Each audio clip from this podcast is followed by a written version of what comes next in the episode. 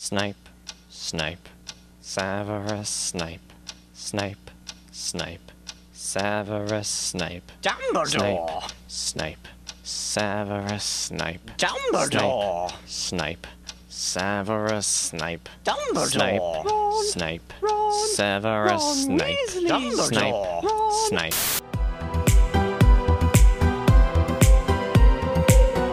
Hola a todos, ¿cómo están? Y bienvenidos a, a Potter Watch Podcast. Una mirada Potterhead sobre la cultura pop actual. Yo soy Emi. Yo soy Cristian y en el día de hoy. en el día de hoy vamos a estar haciendo la segunda parte del Vida y Mentira de Severus Snape. Así es, el lado B, como hemos decidido eh, llamar a los episodios que tenemos varias partes. Emi estaba emperrada que quería ponerle lado A, lado B, como si fuera un cassette. Pero y La sí, cuestión somos niños es de que los 90. sí, somos niños de los 90, también usamos CD, porque esto nos va a quedar como de 66 partes, son 68 hojas de, de guion, gente. No, no, no. O esto se termina hoy. No. Va a quedar esto se va a terminar hoy. Episodio de 6 horas. Whatever it takes, como dice Eh, Tony Stark. La cuestión No, es que va a estar complicado el asunto. Bueno, tenemos cafecitos para agradecer. De un montón de cafecitos, chicos. Así que muchísimas gracias. eh, Estaba laburando y me llegaban mail de todos lados. Muchas gracias, gente, a todos los que de corazón, de verdad. Hay algunos que están acá. Cafecitos de Pau, de Coca, de Joa, Mai, Nani, Vicky y un coffee de Vicky de Italia. Vicky Conini, así que bueno, muchísimas, muchísimas gracias de corazón, chicos. Es un montón, de verdad. Pero decirlo un poquito con más. De corazón. No, no, no, que un poquito más lento. De, de Pau, Pau que también anda por ahí. Coca, que ahí está la mandrágora. Ah, ahí están los corazones, gracias. Ahí está gracias. Coca, que vayan a suscribirse al canal de Coca, que también... Coca, tenés que subirme algo. Subime algo, Coca. Que ahora está YouTube, está haciendo monetización más, más Ay, temprano. gracias. Gracias, Vicky. Gracias de corazón. Sabemos que es un montón, la verdad. Sí. Es un montón. A Joa, que no la vi, pero capaz que esté, o no esté, no sé, o lo va a escuchar en Spotify. sí. Mai, que Mai, bueno, Tampoco. estuvimos hablando. hace- la- ¿Cuándo fue? ¿Ayer? Estuvimos hablando, ayer, anteayer, por Instagram. Nani, Vicky, y el, bueno, el coffee de, de Vicky, ese for Sport, el coffee de, de Vicky de Italia, que también se lo agradecemos. No lo podía creer, digo, es, después, digo, Emi, ¿pusiste algo en, la, en historia? ¿Qué pasó? Yo estaba, estaba laburando y me, llega- me empezaron a entrar email de cafecitos.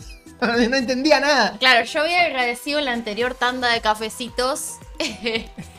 Así que bueno, nada. Bueno, gracias, gracias de corazón, gente. Tenemos que ver, a lo mejor hacemos algún tipo de cafecito como suscripción. Sí. Eh, pero bueno, siendo así, tenemos que poner alguna recompensa a la gente para que se suscriba. Y también, bueno, ya que estábamos recomendando el canal de Coca, vayan y suscríbanse también al canal de Cerdos con Peluca, que está creciendo lento pero contento. eh, y estamos los dos contentos de cómo va creciendo. eh, Así que, si pueden, eh, roben un celular y pongan seguir a Cerdos con Peluca en YouTube.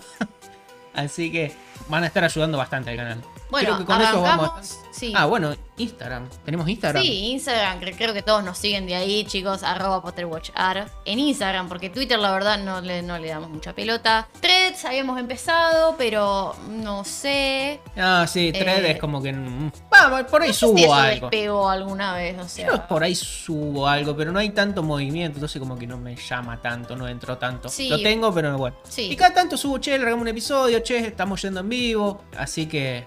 Bien, bueno, habíamos quedado, hicimos todo hasta el tercer libro en el lado A. Ahora tenemos del cuarto en adelante, que acá no sale tanto Snape. Por lo menos lo que sale de él en los primeros capítulos de- del trío en Hogwarts es como él actúa como siempre, como un profesor conchudo. Claro, agreto con Harry. Sí, eh, eh, no hay un gran desarrollo del a personaje ver. de Snape, me parece. Acá los que hay algunos cruces con Karkaroff y, y con Moody, pero eh, son esos, son cruces. No es que nos quedamos, los personajes que más están son Moody, básicamente. De los profesores es Moody el que más importa y es como el que se le da el- la importancia al episodio, Claro, ¿no? claro, Al, claro. al libro y, y la peli. Claro, bueno, como decíamos, Snape se, re- se reencuentra con su viejo compañero de andanzas, Igor Karkaroff. Cuando éramos pibes. Sí, bueno, tenemos la elección de Harry como cuarto campeón del torneo de los tres magos y Snape está ahí, viste, con todos los ¡Pusiste tu nombre en el canal!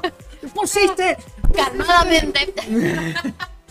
Dumbledore dijo calmadamente. Sí. Pero bueno, Snape es como que no tiene buenas palabras hacia Harry, o sea, lo culpa. Básicamente no, no pierde la oportunidad de hundirlo en esa ocasión.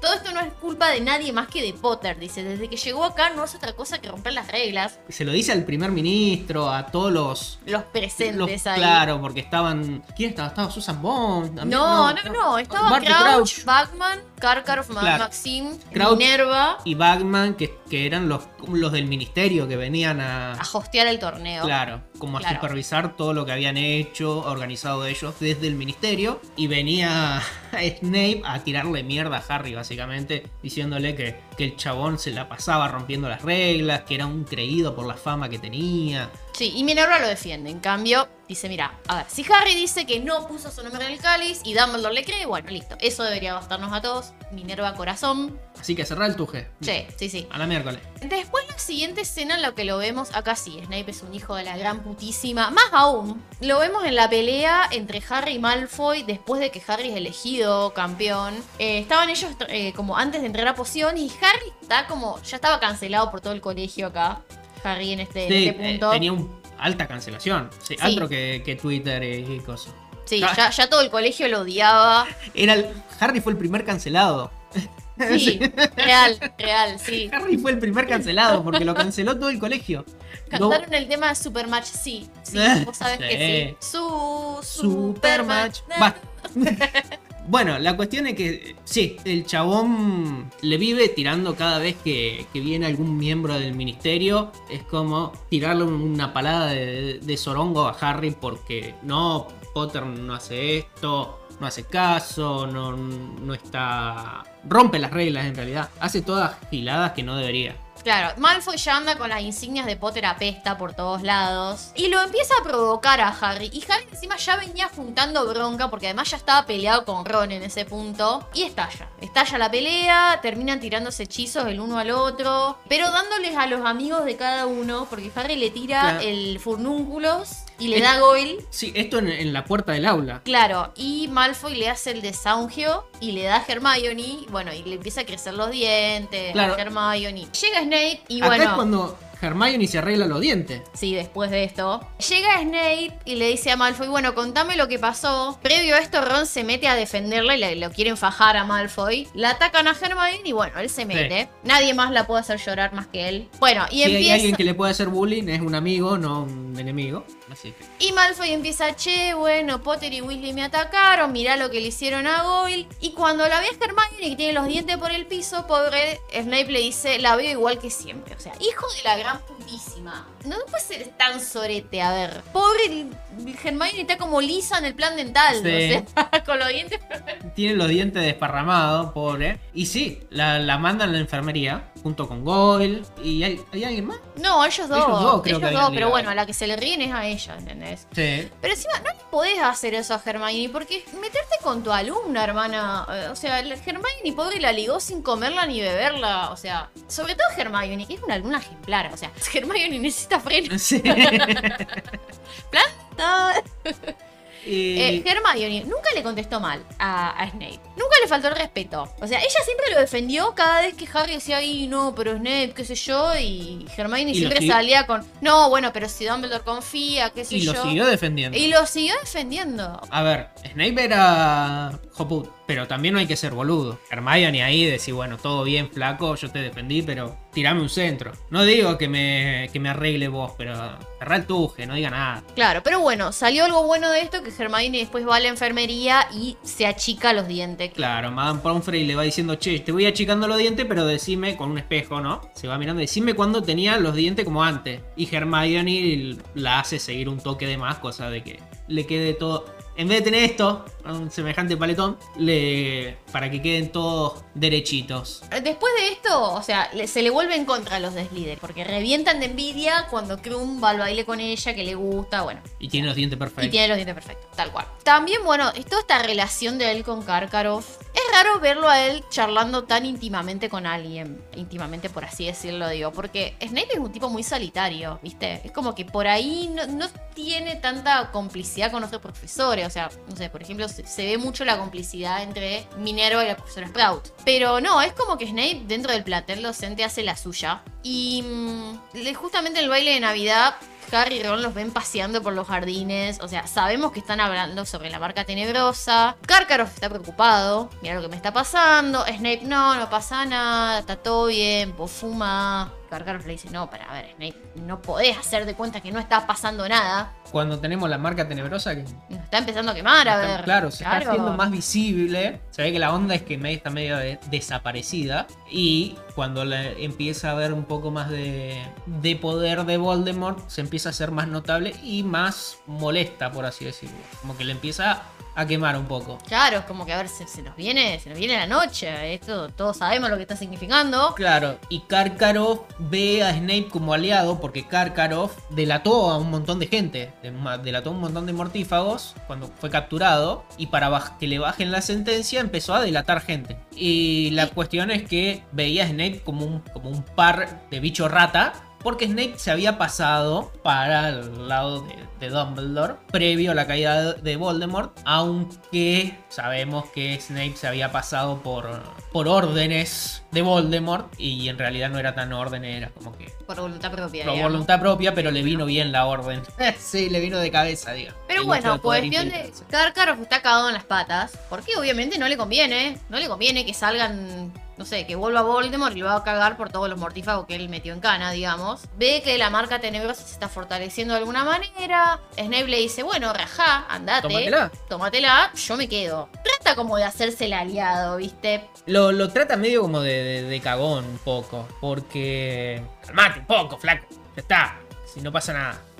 Y- el otro está paniqueando porque sabe que, que rateó un montón. Y si vuelve Voldemort al poder, el, el de los primeros que va a ligar va a ser él. Claro. Y él a, a Snape también lo ve como, flaco, vos también ratijuliaste, porque te pasaste de bando, así que vos también la va a ligar. Estamos como los dos en la misma. Claro, pero yo creo que no conviene, no le conviene confiar en Karkaroff. Si la pensamos, uno puede preguntarse acá por qué Snape no le dijo a Karkaroff, che, mirá, yo también estoy trabajando para que Voldemort no venga. No le conviene confiar en Karkaroff, me parece. No, pero a ver, hay una idea de que los chabones, de que Voldemort está volviendo. Sí. Y que hay un montón de chabones que están, Están pasando cosas raras, claro, que están conspirando para la vuelta de Voldemort. Entonces Snape sabe que en cualquier momento su viejo rol de triple agente va a volver a estar activo. Y no le conviene ratearse decir, che, venite para el lado nuestro. Mirá que soy un doble agente, vos confía en mí, ¿no? Triple agente. Tri- Eh,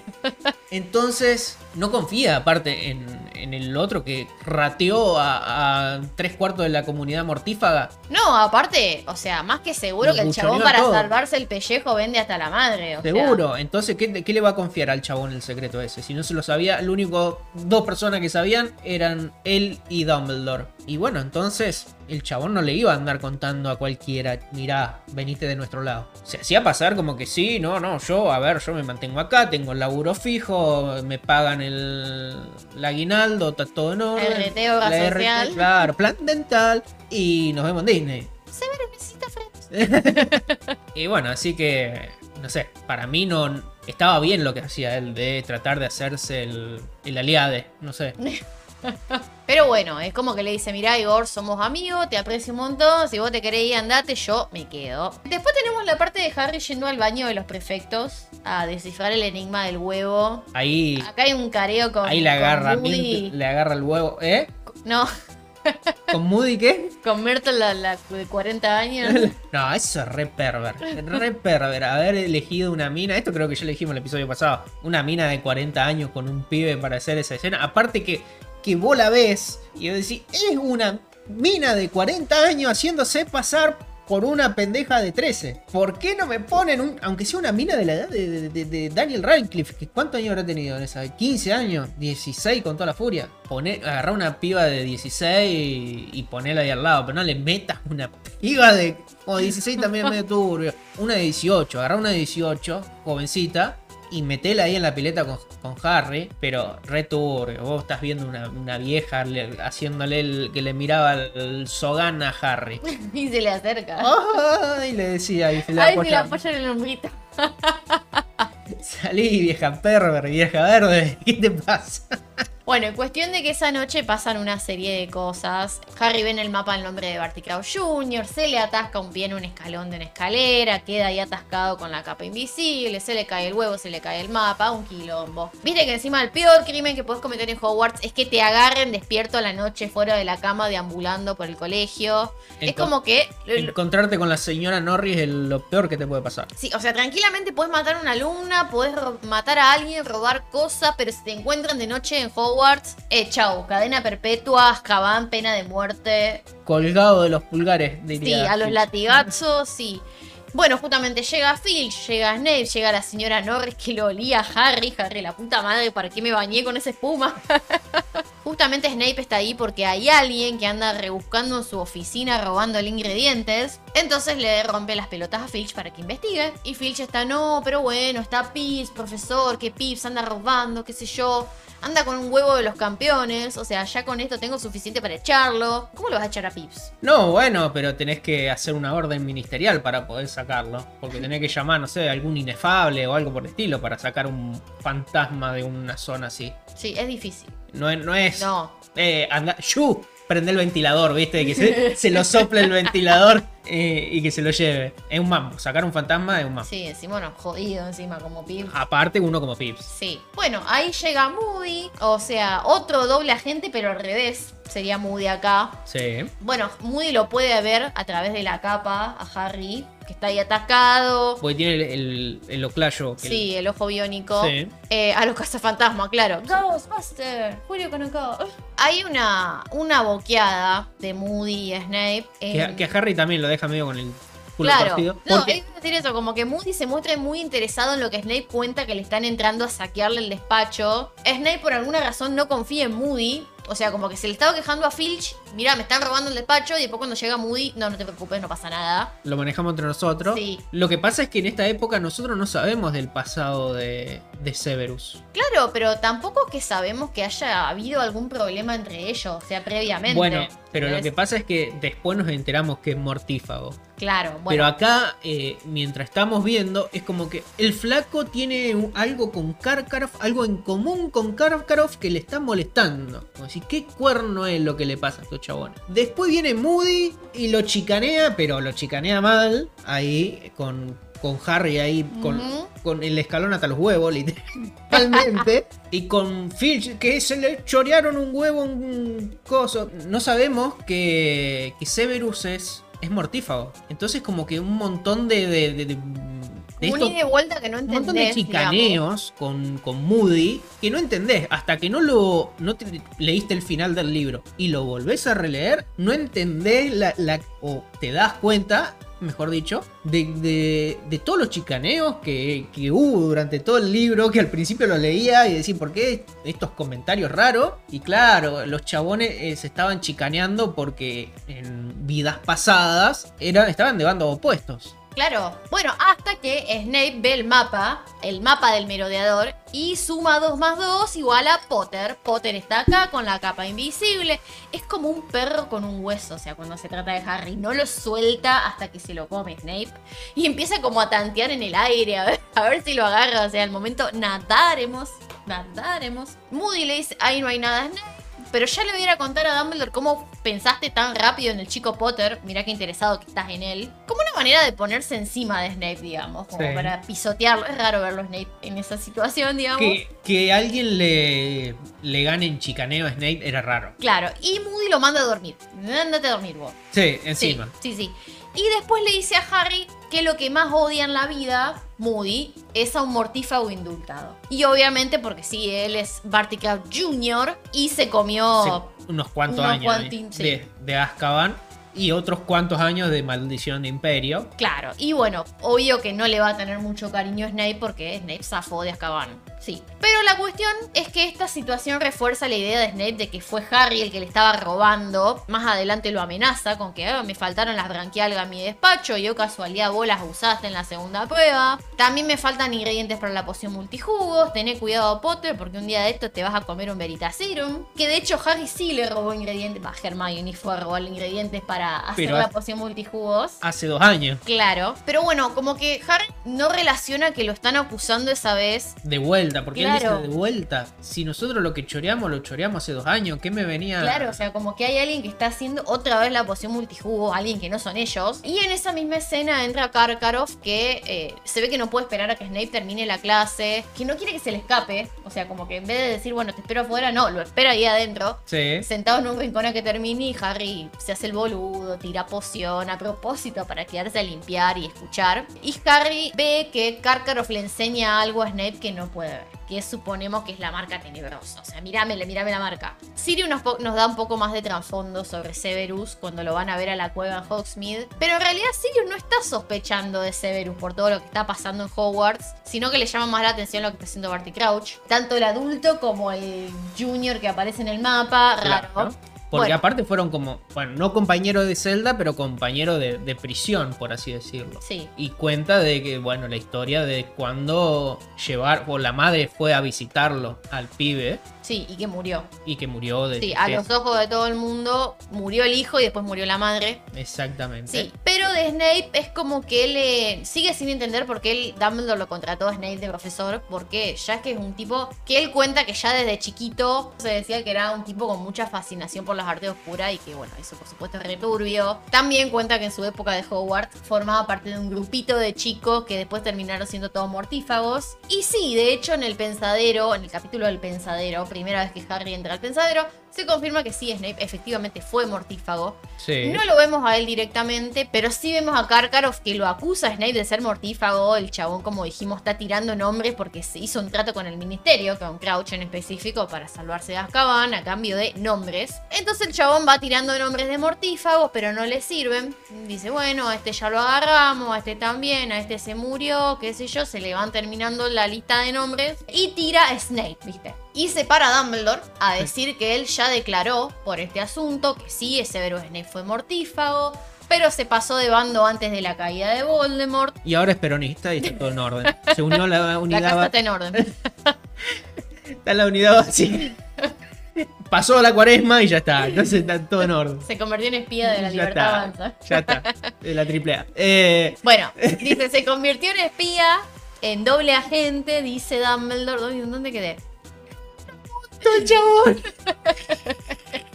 No, no hagamos chistes. Después nos cancelan, che. Bueno. Hacemos chiste con eso, no, basta. No, bueno, No. basta.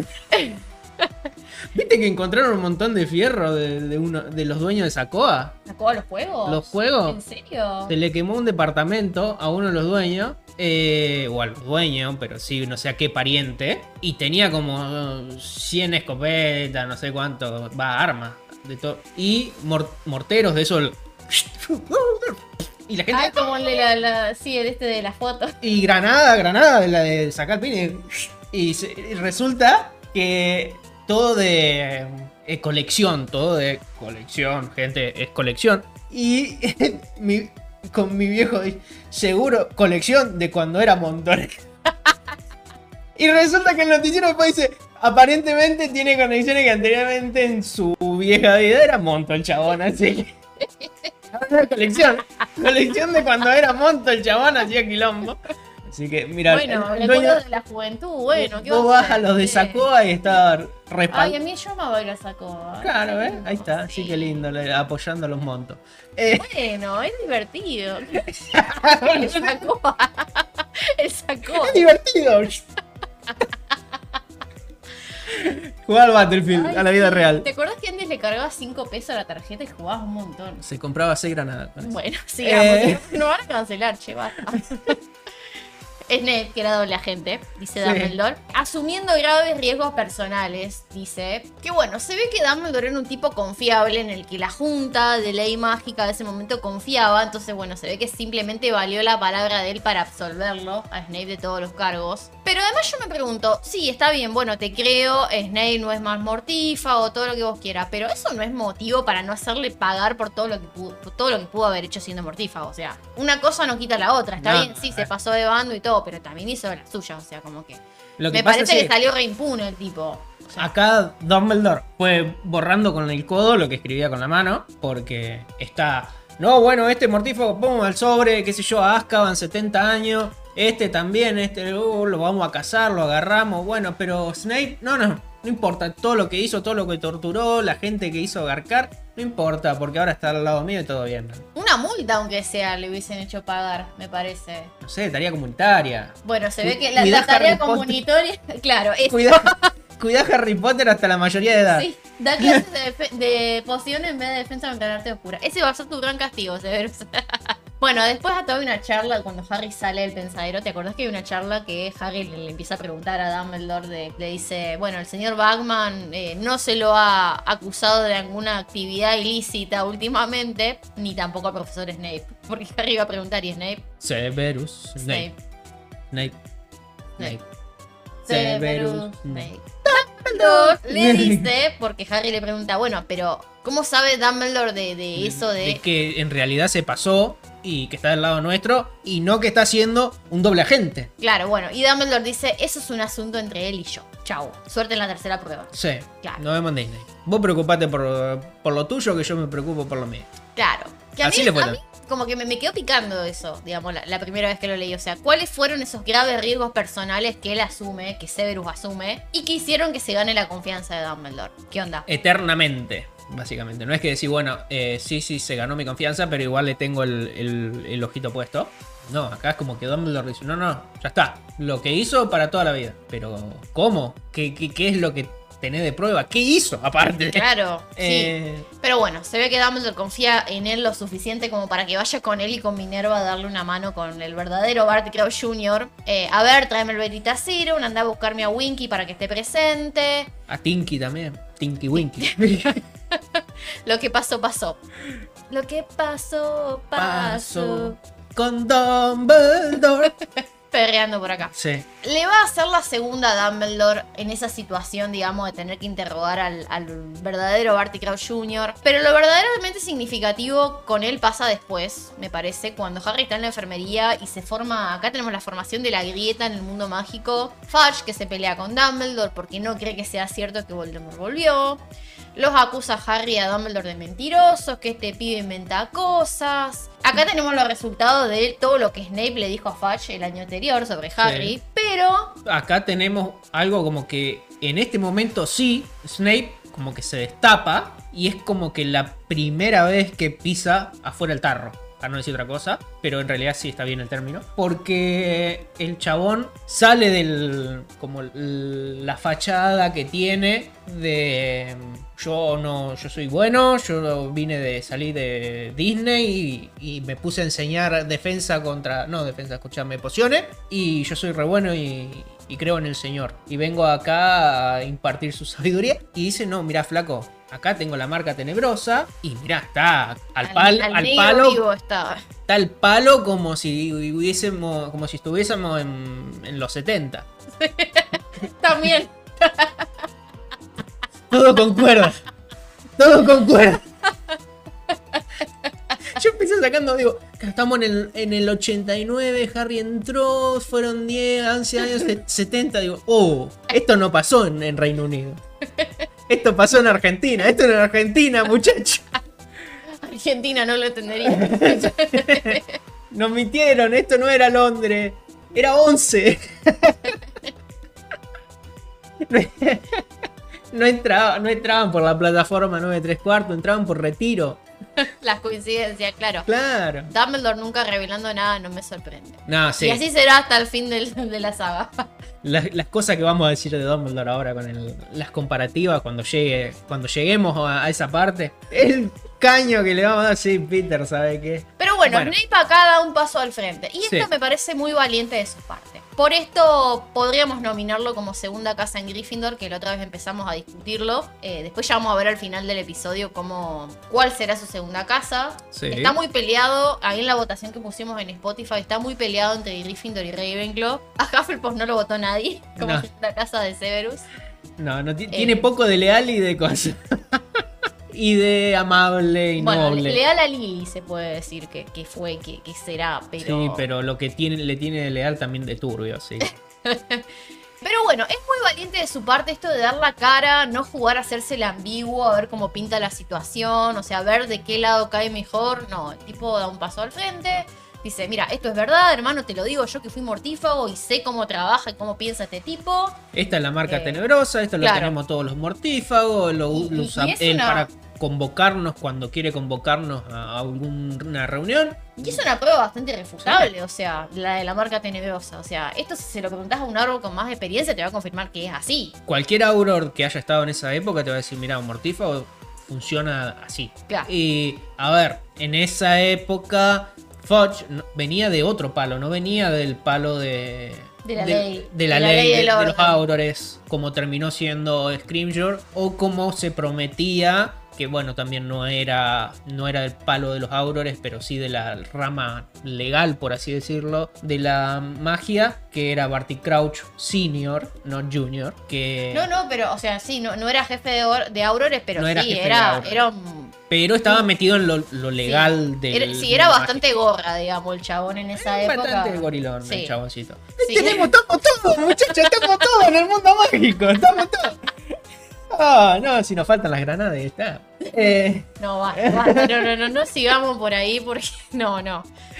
Eh, estamos, bueno, estamos todos los grises. bien, y después tenemos esto de Dumbledore de ir organizando, a ver los pasos a seguir para lo que se viene. Digamos, bueno, le dice a Foch, bueno, vos haces lo que consideres, yo voy a hacer la mía, yo voy a hacer lo, yo- lo que yo considero que es correcto y, bueno, volver a convocar al antiguo grupo, al antiguo grupo, que en el libro siguiente nos, nos enteramos que es la Orden del Fénix. Bueno, mandan mensajeros a los gigantes, que ahí lo tenés a Hagrid. Yo me estoy armando todo. No, no, no, No, no, basta, basta, basta, ba- ba- no. no, no. No, no, son todos, son todos, somos todos un grupo paramilitares, estamos, estamos todos, somos todos. Somos- mirá, el mundo mágico en los 70 era Argentina, en los 70. Argentina En 1985. 19 sí, no, en 1975. Bueno, pero el- pensadero, los juicios del pensadero se podría, se podría decir que sí, era Argentina Sí, en 19- 1985. sí, ahí está, ahí- eso es. Sí, ay, debieron, debieron haber ganado el Oscar. Claro, una vez Eh. Gisela dice, de hecho cuando leí el quinto libro lo asocié al TOC. Yo no, ahora charlando, jamás me puse a pensar, la verdad. Pero sí, estamos todos. Estamos los gorilones, estamos los, los montos, estamos la triple A, estamos todos, estamos todos. Están los milicos en el coso, eh, gobernando, gobernando, está, está todo, está todo. Y lo manda a Severus a que haga algo. Le dice, Severus, ya sabe lo que espero de vos, si estás dispuesto. Y Snape, lo estoy. Y se va. Y uno queda no, con no. la sensación de que, ay, ¿qué es eso tan misterioso que tiene que hacer Snape? Nosotros ya sabemos qué es eso que le pide Dumbledore, que es que vaya ante Voldemort y lo convenza que siempre estuvo de su lado, que fue un agente doble en contra de Dumbledore. Y eso también es valiente de su parte. Como, de, ahora tiene que salir a la cancha a jugar Severus. Es Sí. así. Es así. Como lo viejos se terminó el tiempo de estar guardado bajo el ala de Dumbledore, ahora tiene que salir a, a jugar, digamos. Pero Bueno. bueno, sí. es- Imagínate mm, un Messi con 38 años entrando al su último mundial en la final al minuto 80. Para jugar 10 minutos, pibe. Ganame el mundial. 2024. Y sería así, Messi jugando los últimos 10 minutos para despedirse del fútbol. Entra, entra ahí, entra Severu, entra, haceme un gol. los últimos 10 minutos del partido. Bien, pasamos al quinto libro. Siempre se me hizo que ahí a Snape lo hicieron remil cagar cuando fue con Voldy. Y se A pudo ver. haber comido algún crucio, me parece. Yo, Quizá. sí, a ver, no creo que lo hayan mostrado como para no bajarle un poco el, el poder a, a Snape, pero, pero sí, no, no lo habrá recibido con té y galletita. lo- le haber pegado una julepeada, una torturada, Sí, como de hecho Una- se muestra ahí que hizo con uno de los con mortífagos. unos que- cuantos, sí. Y seguramente le habrá buscado leer la mente. Pero bueno, yo, todos sabemos que se habrá dejado leer la mente y haber mostrado hasta ahí, como para hacer reganar la confianza de, de Voldemort de vuelta. Claro. Quinto libro, Snape está en la Orden del Fénix, es miembro de la Orden del Fénix. Eh, nos enteramos de esto cuando Harry va a Grimmauld Place y le cuentan todas las novedades, previa gritadera y escándalo de Harry porque no le contaba nada. Harry sospechoso, ¿qué hace acá? ¿Qué pito toca? Los otros también, como que no saben porque por supuesto mucho no, no pueden escuchar de, de las conversaciones de las reuniones. Por suerte no se queda acá a comer, dicen. Menos Hermione que lo sale a bancar. Le dice, bueno, pero ahora está en nuestro bando. O sea, dos cosas. Hermione, la primera, que esté en nuestro bando no significa que nos tenga que caer bien. Segundo, Segundo. Francia. Tercero, Hermione, a ver, ¿qué- lo que decíamos antes, ¿qué lo defendes al chabón? A ver, el chabón fue un sorete con vos toda tu vida. O sea, siempre la trató de la peor manera y ahora lo defendés. O sea, a ver, sin, digo, si no lo odia por ella, que lo odie por Neville. A ver, ella que siempre tuvo como un sentimiento muy de, de protegerlo a Neville. Sí, pero... A Neville lo trataba como el culo de Snape, a ver. Pero eh, Hermione tiene el, el- el alma olfa de, de los maestros, ¿viste? Que siempre está el mencho que te, te pasaste la mañana, faltan, faltan media hora para irte de, clase, ya se termina, va a tocar la campana. Y viene el olfa y dice, ay, pero profe, todavía no pidió la tarea de ayer. La callate, se reculo la concha de tu madre, ¿qué sé? ¿Cómo le va a avivar al profesor? ¿Qué te pasa? Y bueno, Hermione sabe decir, tiene muy incorporado el no faltarle respeto al docente. Eso sí es así. Bueno, pero tampoco Pero bueno. fateale tanto el tuje. Claro, y más que nada que el chabón no fue bueno con ella. A ver, los puntos que podía haber ganado Hermione en pociones y, y el chabón no se los daba. Y ni siquiera por los puntos del trato, ¿entendés? Sí. A ver, no, no te pido que lo trates bien, te pido que no lo trates, Hermione, no lo traté. Vení mirando, mirá para arriba y pasá para el otro lado. No, no hace falta que lo trate. Está bien, no lo trates mal. No lo trate directamente. Claro, pero. Tenete bueno. un poco de amor propio, querida. Está. Pero bueno, justamente eh, son ella, Dumbledore y Lupin, son ellos tres los que siempre lo defienden a Snape. En esa reunión está Snape, pero no se queda a comer. Sirius después le dice a Harry que eh, cuando hablan de que Sirius está súper frustrado por el tema de, de que tendría que quedarse encerrado y, y Snape, bueno, dice que todo el tiempo le está como echando en cara de que él tiene que bancarse la, el peligro, estar ahí como poniendo su vida en riesgo mientras Sirius está cómodamente sentado en su casa. Y más adelante vemos que esto le pega a Sirius. O sea, le, le Sí. pega en la moral, ver. digamos. Ya de ahí le pegaba, pero Sí. lo que hizo fue que lo precipitó a, a mandarse, a, tirarse de cabeza a, buscarlo, a, a buscar la aventura, por Sí, así decirlo. sí, sí. Cuando se dio la oportunidad, salió en búsqueda de la aventura. Oclumancia full, dice Joa. Claro, sí. Yo creo que el tema de Snape que habrá sido tan bueno para mí siempre fue porque la oclumancia, viste, es ocultar, cerrar la mente a todo. Pero para mí el, el hecho de que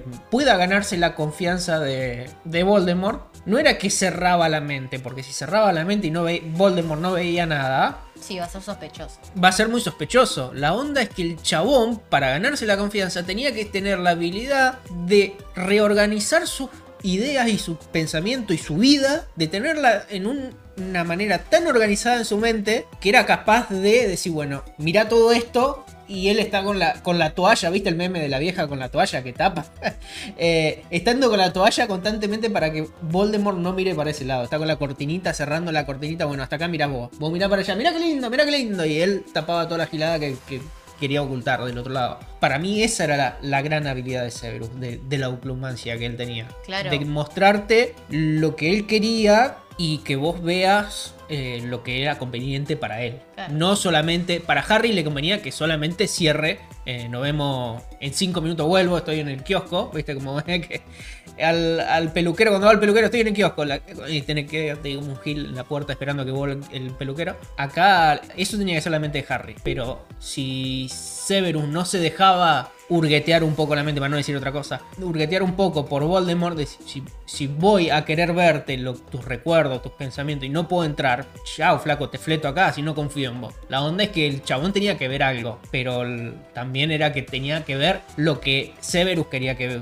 mostrar. Sí, o por lo menos lo que, Lo que le convenía. O por lo menos lo que Dumbledore lo dejaba. Lo- claro, lo que le convenía para la causa, en realidad. Sí. Tenemos en Hogwarts a él, bueno, remarcando la, la importancia de las matrículas de honor en brujería, que bueno, siempre nos recalcamos, nos encargamos de recalcar en las comparativas que son muy importantes Sí. para el desarrollo de la trama. Y bueno, se viene la era de Dolores Umbridge como suprema inquisidora, con las supervisiones a los docentes, y justo a Umbridge le toca supervisar la clase de pociones de quinto año. Es un, un lindo convenientemente para la trama esto. Justamente acá Umbridge le empieza a preguntar cosas. ¿Cuántos años hace que usted da esta clase? 14 años. Pero usted quería el puesto de defensa contra las artes oscuras, ¿no? Y lo consiguió. Y no, es obvio que no. O sea, que... Obviously. Ay, sí, la cara de Alan Rickman acá es mortal, mortal. Sí, Sí. sí. Genio de la vida, se le reza a ese señor acá. Pero bueno, la forreada que le pega Snape acá a Umbridge es para sacarse el sombrero, es buenísimo. Y bueno, como decíamos antes, la pica entre Snape y Sirius, porque Snape Sí. va a Grimmauld Place a hablar con Harry después de la Navidad. Se va picanteando constantemente durante el transcurso del año. Se va picanteando cada Sí, vez más. va escalando esto. Bueno, va a Grimmauld Place a hablar con Harry, a decirle que eh, le va a enseñar oclumancia. Sirius insiste en quedarse para la conversación. Le dice, bueno, está bien, eh, quédate, quédate Black. Ya sabemos que te gusta sentirte involucrado. Snape le dice, sentate Potter. Y Sirius, mira Snape, esta es mi casa, así que no vengas a, a dar órdenes. Aparte, yo pienso, ¿para qué mierda fue Snape a la casa de Sirius a, a- a decirle que le va a enseñar oclumancia? Esperaba volver a Hogwarts, me parece. O sea, no, tenía que cagarle los últimos minutos de vacaciones a Harry. Pero aparte eso de Dumbledore también. ¿Por qué Dumbledore mandaba a un montón de gente? A Harry estaba yendo para un lado y te- le caía un pibe. Che, Dumbledore dice que... O tomá acá una carta, mandala por lechuza, Dumbledore, gente el huevo. ¿Qué anda mandando gente por todo lado que te vayan a decir?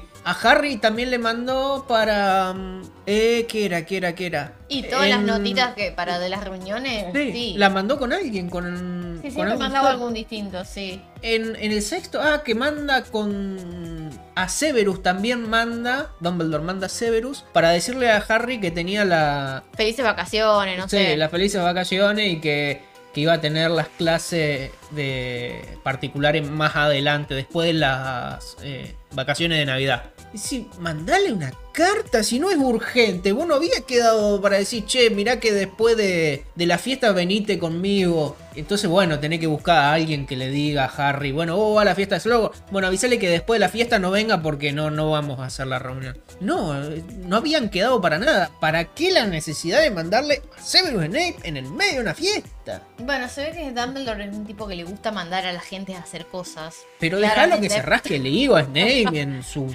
Lo confundió con una lechuza. Ah. Yo no soy lechuza, dice Hermione. Obviously not. Obviously. Tenés que tirarle como tres veces. ¿no? estira la vez, sí, sí. Sí.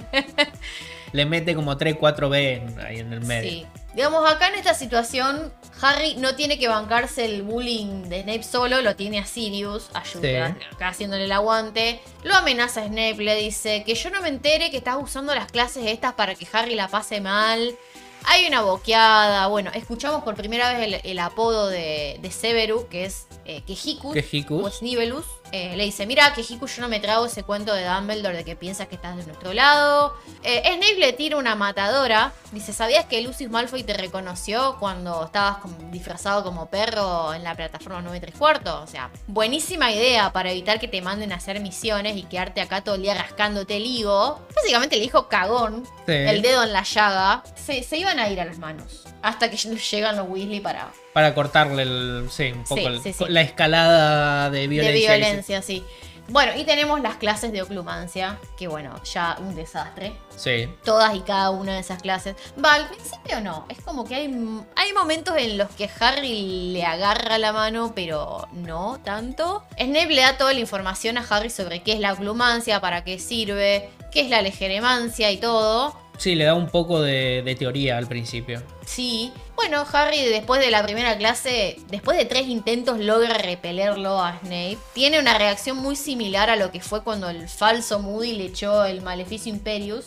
Sí, el año como- anterior queda como, bueno, eh, no, eso no lo vas a ver. digamos, como que el tema con Harry es como que logran ingresar, pero hasta que no le tocan alguna fibra, como que no cierra del todo. No, no es capaz de concentrarse y, y juntar el- la concentración como para echar a alguien. Y bueno, también pasa mucho como cuando esta- estas clases de oclumancia tiene más o menos la misma dinámica como eran con, con looping. Las clases de looping para aprender el, el espectro patronum Sí. que Harry como que arranca, arranca bien, las prime- primera y segunda clase como que arranca bien, después entra en una caída en picada que no, no recupera más hasta que al final, viste, es como todo. Al final sí, Sí, acomoda. bajo presión en la situación Sí. ahí que Bueno, lo tiene que hacer. En realidad Harry es como que fue en picada y hay un valle que es el valle de cero en realidad. Harry dejó de hacer oclumancia durante un año básicamente hasta, eh, Hasta cuando muere, muere Dobby, Dobby. en la mansión Malfoy. sí. básicamente un año después. Sí. En este año, en este momento, Harry se lo tiene que bancar a, a Snape, que no le deja pasar una. Potter sos un burro, Potter no servís, no te forzás, yo acá sacrificando mi tiempo libre, al pedo. Capaz que a vos te, te gusta, te hace sentir importante tener todos esos sueños, esas visiones. toda esta atención que te estoy dando. Yo Claro. podría estar mirando mis revistas furras y estoy acá. O sea, además como que Lupin siempre le decía a él todo lo que tenía que hacer. Pero Sí. y acá le dice, no, no le dice más que Pero- tu mente en blanco, Sí. liberate de toda emoción y pum, lee Jeremens. No, no más instrucciones que eso. Que era muy difícil para Harry, que es una persona totalmente emocional, tener que vaciarse de todo pensamiento, de toda emoción, cuando tenés un tipo al frente que te odia eh, y que está ahí con la varita en alto, listo para meterse en tu mente y orgar en tus oscuros secretos. O sea, eh, y con ganas. Claro, o sea, No es que decir, bueno, che, mira, eh, te- eh, como cuando mi abuelo me jugaba al chinchón y lo único que a él jugaba era hacerme chinchón. Yo buscaba cortarle como de lugar, a, a juntar dos cartas del mismo número y mi abuelo jugaba a hacer chinchón porque si no me cortaba, a- le, da- me daba...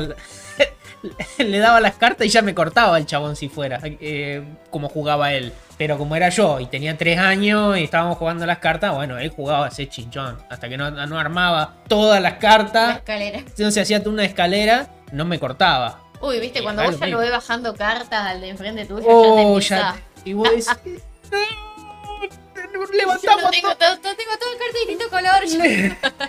levantamos dos cartas, tengo dos doce. Todos caballos Todo siempre. caballo.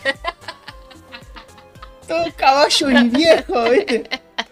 Tengo, Toda sota. acá, tengo caballos y viejo. Y un 12 acá, que no sé qué hacer. Y vos ¿Dónde lo meto? ¿Dónde lo metes? Y vos decís, no, no, el otro te agarró y se escondía las cartas. ¿Qué te voy a dejar con las no? Cancha los huevos.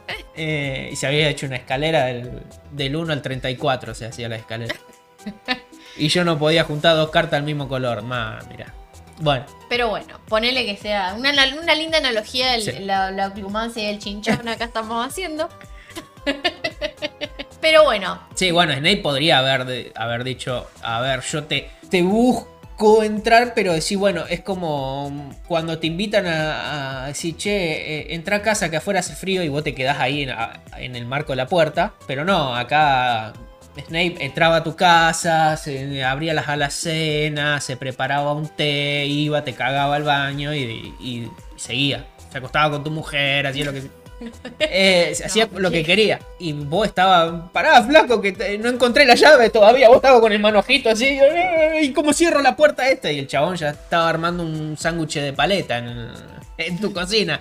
Todo mental, ¿no? Pero no por eso significa que haya sido menos real, diría Dumbledore, ¿no? porque pasa en tu mente.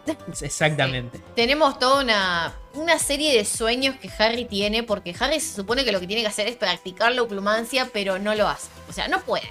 ¿Viste lo que te dicen los médicos? Que nunca, o sea, los expertos que nunca, digamos, para tener un sueño saludable, nunca te vayas a dormir mirando antes el celular. Y lo último que haces es agarrar el celular y lo pones así, te mirás 16 horas de TikTok y después, iba a decir minuto, pero no, te queda un rato, te queda una hora. Claro, o sea, para no irte a dormir con el cerebro recargado de información y bueno, acá viene a ser lo mismo. Y es muy difícil para Harry y sueña con los mortífagos, sueña con Rookwood, que es este mortífago que se había escapado en la fuga masiva de Azkaban. Y justo en ese recuerdo le estaba dando a Voldemort la información precisa de, de qué era lo que tenía que hacer para sacar la profecía porque era un tipo que él había trabajado en el departamento de misterios y le estaba diciendo a Voldemort que deje de perder el tiempo mandando a otra gente a robarse la profecía porque eso no iba a dar resultado. Entonces tenían que ir justamente las personas etiquetadas en la profecía, o sea, o Harry o él. Entonces a partir de ahí Voldemort empieza a planear cómo hacer para sacarlo a Harry de Hogwarts y que vaya al ministerio. Y ahí empiezan las visiones que Harry no tenía que ver bajo ningún concepto. Y bueno, Snape se da cuenta de que Harry sigue soñando con Voldemort, lo caga a pedo. Potter, ¿para qué venís acá? A calentar el banco. Capaz que te hace sentir especial todo esto. Capaz que te gusta. Porque mira que no sos especial, Potter. No te corresponde a vos saber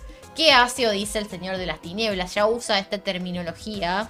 Claro, Señor siempre. de las Tinieblas, que no, no lo hace nadie más que los mortífagos esto. Creo que es una vieja costumbre que le quedó a él. Eh, bueno, sí. aparte que no, no tiene que perder la costumbre tampoco. Claro, bueno, le viene bien, digamos. Le viene bien Sí. el hecho de, de poder liberarse un poco con Harry. Porque, bueno, Harry, él sabe que Harry sabe de, de sus andanzas y de las cosas que tiene que hacer como misión eh, para la orden. Y bueno, acá como que se puede soltar un poquito y tener su jerga antigua, por así decirlo, Claro. de monto. Sí.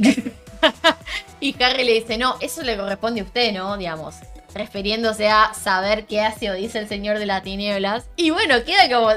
Se tenía que decir y se dijo, ¿eh? O Sí. sea, bien. Y Harry, después de esto, está tan enojado contra Snape que logra hacerle un protego a, a la catarata de, de, Le- de Leyeremes, digamos. eh, Se invierten los recuerdos, ¿entendés? Él empieza a recibir los recuerdos de Snape y se ve a un tipo de nariz ganchuda gritándole a una mujer, con un nene chiquito llorando, a un adolescente tirado en su cama matando moscas con la varita. Se ve también un chico montado en escoba tirado. No, que la escoba se le sacudía. Y si una chica que se le reía. O sea, por primera vez un brevísimo inst- eh, instante en el que vemos la infancia de Snape. eh, Pero son todo como flashes. Sí, sí, sí, son recuerdos de mierda, digamos. Como que se ve que el padre era bastante violento con la madre y puede que también con él. Mm. Eh, esto es un recuerdo negativo que él tiene, por supuesto, del padre gritándole a la madre y él llorando en un rincón. De ninguna manera era, no sé, es como que no, no era un buen padre el tipo. el, El, el- señor Snape. el señor Snape. Claro. No.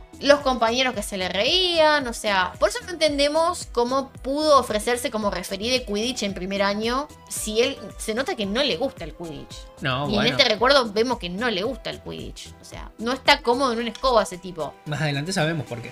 Claro, bueno. Pareciera que los únicos recuerdos felices de su infancia son los que pasó con Lily. Pero bueno, Sí, pero convenientemente para la trama no sale ningún recuerdo con ella. no porque vemos si no, ninguno hasta acá. Harry hubiese pensado, che, ¿qué onda? y Harry empieza, como que llega a simpatizar brevemente con ese niño que también tuvo una infancia de mierda como él. Sí, empatiza porque, digamos, básicamente tuvieron los dos una infancia complicada y bueno. ver, Solitaria. so- sí, y se veía porque Pobre. Snape, Snape era pobre, se la pasaba Mal vestido. eh, solo, mal vestido, girundeando por ahí, porque en la casa no lo querían. Y lo mismo que Harry. Harry también se la pasaba mal vestido, eh, Flaco. solo, flaco, porque no, tenían, no le daban para comer. No tenía un mango, o por lo menos no sabía que tenía. Que era, No sabía que era un heredero rico. que era el Felford de- del mundo mágico. Eh, Mamá. mamá. El cutucuchi. Esta sí metió con tu cuchillo y la quedó. Eh, la cuestión es que, bueno, Harry se ve en cierto momento, empatiza con, con Snape porque se ve reflejado en la misma infancia, básicamente. Sí, pero bueno, señor, ¿qué va a hacer? Eh, Con sí. la diferencia de que Snape tenía padres, le habían quedado padres y a Harry no. Claro, pero bueno, Snape también veía los recuerdos malos de Harry, digamos. Todo- se, se dice como que todas estas cosas que, que Snape le obligaba a recordar eran como viejos recuerdos de cosas que le hacían los Dursley que él ni siquiera se acordaba. Entonces Snape ve que también Harry la pasó como el culo de chico y, y no empatiza con Harry, ¿entendés? Es como que, señor, o sea, creo que esto lo, lo dijo Amparo en un comentario que se- eh, Snape anda al psicólogo del Dibu. Sí, Eh, hashtag Snape anda al psicólogo del Dibu. el psicólogo del Divo ese coti- cotiza en oro, cotiza Sí, en Gallium. sí, eh. Quisiera saber quién es. Debe tener turno hasta el 2030. Sí, la verdad que tiene la vida hecha. ya. Sí, pero bueno, sí, señor, vaya a terapia si tuvo una infancia chota. Sí, no, no, es un... Yo creo que en algún momento decís, a ver, vos tenés tu relato de que el chabón es un creído, de que vive por la fama, de que hace todas las cosas por, por, por hacerse ver y llamar la atención. Y acá tenés un, un vistazo De primera de mano. primera mano, sí, de primera mano de que el chabón no es así, es todo lo contrario. Y que le pasó un montón de cosas feas y que tenía una, una, una infancia. Una infancia muy parecida a la tuya. Claro, de carencia, de, de falta de amor, de, De- falta de- claro, de ten- negligencia, de, De que tiene sus únicos familiares que no lo quieren, de que no le daban de comer, de que lo trataban de esclavo, de que no, no era querido por sus familiares, que estaba todo el tiempo solo, no tenía ropa linda, nada,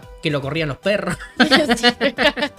que tía, la tía Marge La le tía a los perros en contra de Harry. Y Harry se tenía que trepar arriba a las plantas para que los perros, los bulldogs de la tía no se lo morfaran. Sí, sí. Pero bueno, Dumbledore, antes de irse de Hogwarts, cuando se acuerdan cuando hizo el Waka Waka de Shakira, eh, Waka Waka, eh, psh, y se No, va. es más YMCA me parece. Eh, it's fun to stay at the YMCA.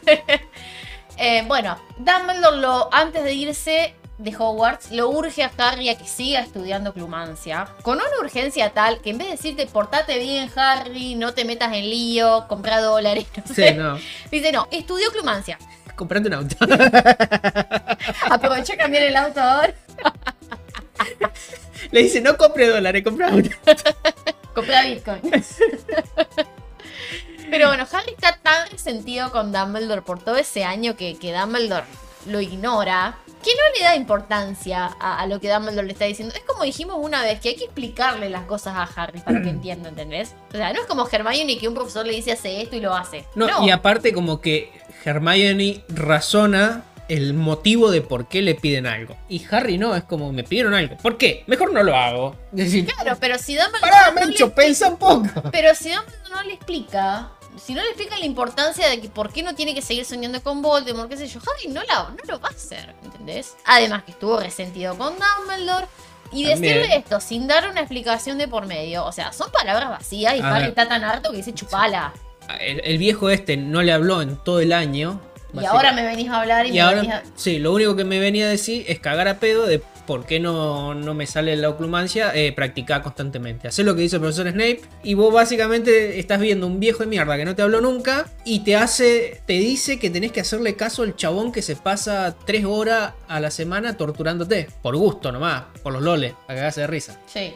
Llegamos a la última clase de oclumancia con este recuerdo tan polémico que es el de el peor recuerdo de Snape. Y Snape se va del agua, del agua, escucha, del aula y se la deja en bandeja Harry. Está con el pensadero ahí listo, que incluso él podía mirar desde arriba eh, y ve el gran salón y sabiendo cómo es Harry no podía no meterse a chusmear. O sea, se la dejaste servida, eh, Severus. Sí. Realmente es como cuando Lupin le deja, el- se va en el tercer libro y le deja el mapa al merodeador ahí. Está. Sí. Sí. Eh, Papita para el lord. Sí, ya sabemos lo que pasa en esta escena. Esto lo hablamos en la comparativa del orden en uno de los episodios, que bueno, empieza como una escena divertida. Harry viendo a su padre y a sus amigos en un día normal de Hogwarts. que Claro, que en realidad el recuerdo es de Severus, pero cuando... Pero está muy cerca de ellos. están cerca. Y cuando Harry ve a sus padres y a, y a Sirius, como que "Wow, what?", se va para el otro lado. Y se va con Sirius y con, eh, y con James. Sí, con a, ver que estaban. Sí, estaban los cuatro en realidad. Claro, pero Snape estaba haciendo. cerca, digamos.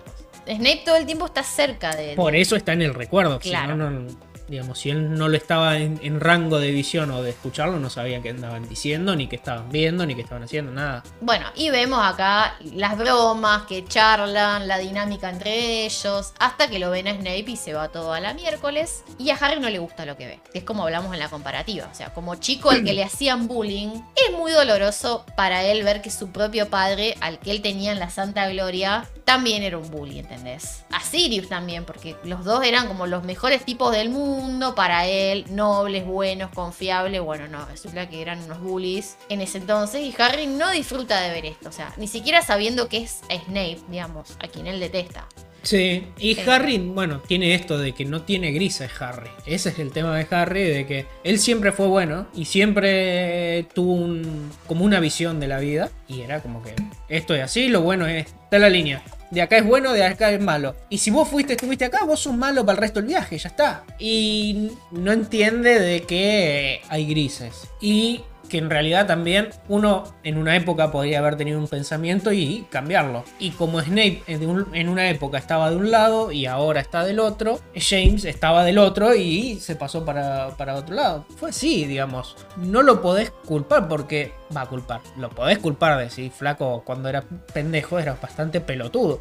Pero también tenemos la, la vista en vista nosotros a lo que es Sirius. Que es una persona noble, que cuida sus a sus seres queridos, que hace todo lo que puede. Y, y más también, decir, no tenés por qué dudar de que es James hubiese sido más o menos igual que eh, Sirius. En todo caso, mejor, porque todos dicen que si Sirius era bueno, James era mejor. Entonces, no tenés por qué dudar de que, bueno, a ver, si Sirius y James podrían ser las dos mismas personas, con, iban como creciendo a la par, crecieron a ser dos buenas, hubiesen crecido para ser dos buenas personas. Bueno, no, en realidad crecieron, sí, porque forma, bueno, James formó familia, sí, crecieron. A lo Cobra Kai, claro.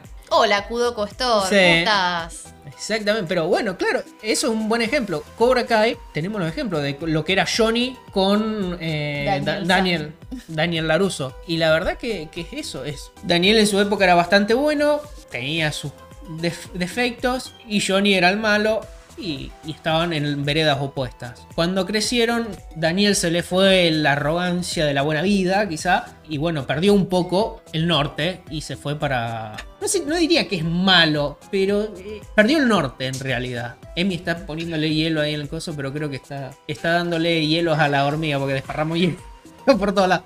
Y bueno, perdió un poco el norte. No, no es que se hizo malo. Y Johnny eh, pasó de ser una persona que era un sorete andante a ser una persona decente, con problemas y con. También que era chico y no sabía cómo exteriorizar sus problemas. Y, y después de más adulto tampoco, pero bueno, vemos en la serie de Cobra Kai fue, fue creciendo, madurando. Quizás ya demasiado tarde para madurar. Bueno, demasiado tarde, pero demasiado. Sí, tarde para las convenciones de la sociedad, pues, quizá. Pero fue, maduró. Y eso era lo, li- lo lindo de Cobra Kai, la verdad. Muy, muy linda serie. Sí, yo acá lo, lo- lo veo a Harry una persona como muy empática, digamos, al sentirse mal por Snape, digamos. El desequilibrio de poder, porque eran cuatro contra uno, en realidad dos contra uno, porque Colagusano no estaba haciendo nada, pero era parte de la hinchada. Lupin prefería no meterse. Y si recordamos, hay una escena al principio de- del libro cuando Harry se pelea con, Da- con Dudley y le dice, vos, vos necesitas cuatro monos atrás tuyo que te hacen el aguante, ¿entendés? Que era algo que él le pasaba con Dudley, de, de que Dudley lo perseguía y los amigotes también. O sea, y el resto de los compañeros no se metían para que Dudley no se enoje. Creo que Harry se, se retrotrae a esos momentos de su infancia en Private Drive. Digamos, los chicos cool eran los merodeadores al igual que, que Dudley y su pandilla. Y bueno, tenemos todo el tema de Lily acá. Llega Lily, la, la agresión contra Lily. ¿Por, por qué te parece que Snape recuerda tanto ese momento?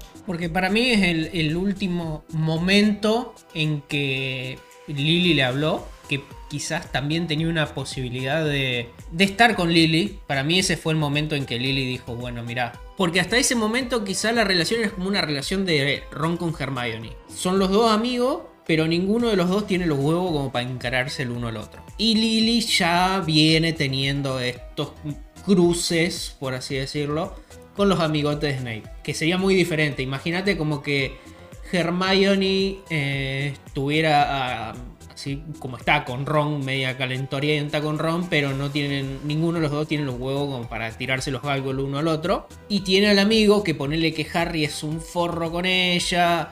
eh, Dean no la, no la puede ni ver, qué sé yo. Está Neville que la asquerosea, la trata de, qué sé yo, de dientona. Y todos los amigotes de Ron son forros con ella. Acá, para que Hermione le siga dando bola, Ron tiene que ser, no sé, Henry Cavill. Eh, tiene que ser más bueno que el pan, eh, defenderla de todo y bancarse los trapos, toda la bola. Y Snape no es así. En todo caso, como que prefiere estar con los amigotes a pasar tiempo con ella y, y mantener la amistad. Entonces, bueno, eh, en ese momento cuando que pasa con en la discusión con... Bueno, discusión no, es una pelea con, con James y con Sirius que lo dejan culo para arriba. Lily fue y se preocupó por él y él en vez de, a lo mejor de medio de caliente, de decir, bueno, no, pará, no quiero hablar con vos, después charlamos amo, qué sé yo. Rajá acá no te Rajá.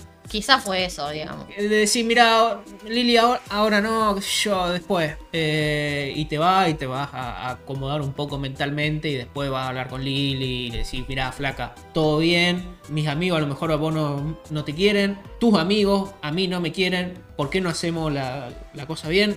Rompemos nuestras amistades y nos, nos vamos nosotros y nos hacemos la, la nuestra juntos. Y listo, hacemos nuestro grupo de amigos. Y estamos los dos solos y hacemos cosas de amigos como dormir juntos a la noche y toquetearnos No. privadas. Eh, entonces, eh, acá ninguno se encara y, y al contrario, acá es como que Snape en caliente le dicen anda, rajá, sangre sucia, pulguienta, chupachichi, mala vida, ¿qué querés? Eh, y, y bueno, ahí Lily le dicen, pero anda, Anda, lavate los calzones.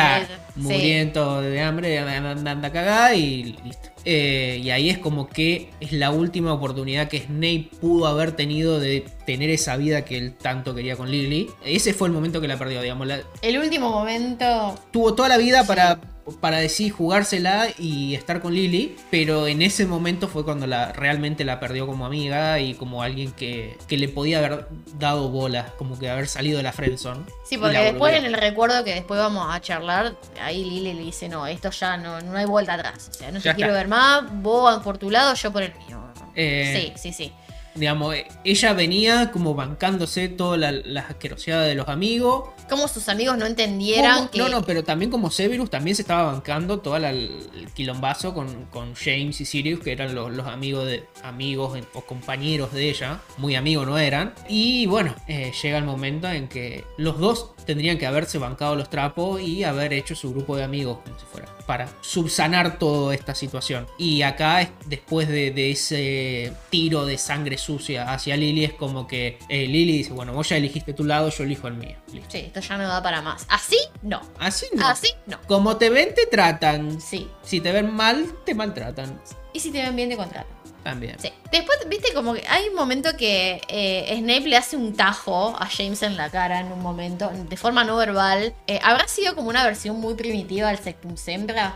Lo pienso. Quizá. Algo con lo que quizá él recién estaba empezando y después más adelante fue puliendo, perfeccionando. Quiz- quizás sí, era un, un Sanctus Sempra más primitivo. Sí, sí, sí, es como, bueno, bastante turbio, la En verdad, digamos. su- claro, en su momento de infancia de, de la creación del coso. Sí, de inventor de, maleficio. de maleficios, claro. Sí, es bastante heavy, digamos. Está bien, no estamos, no estamos justificando a James, no queremos justificar a nadie acá, pero bueno, este tajo es. Mirá, se le daba la yugular, lo degollaba, me parece. No sé.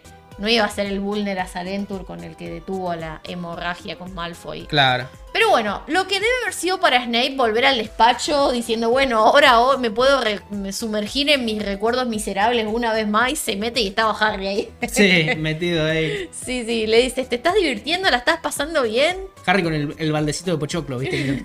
Sí. el meme de Michael Jackson era.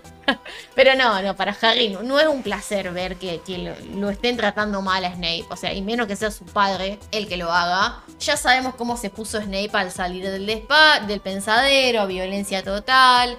Que viste lo que era tu santo padre y sus amigos. No te quiero ver más acá, Potter. Lo revolvió contra la pared. Le revolvió un frasco de cucaracha por la cabeza. Sí, le revolea de, con de todo. Le están tirando Con con, de de todo. todo.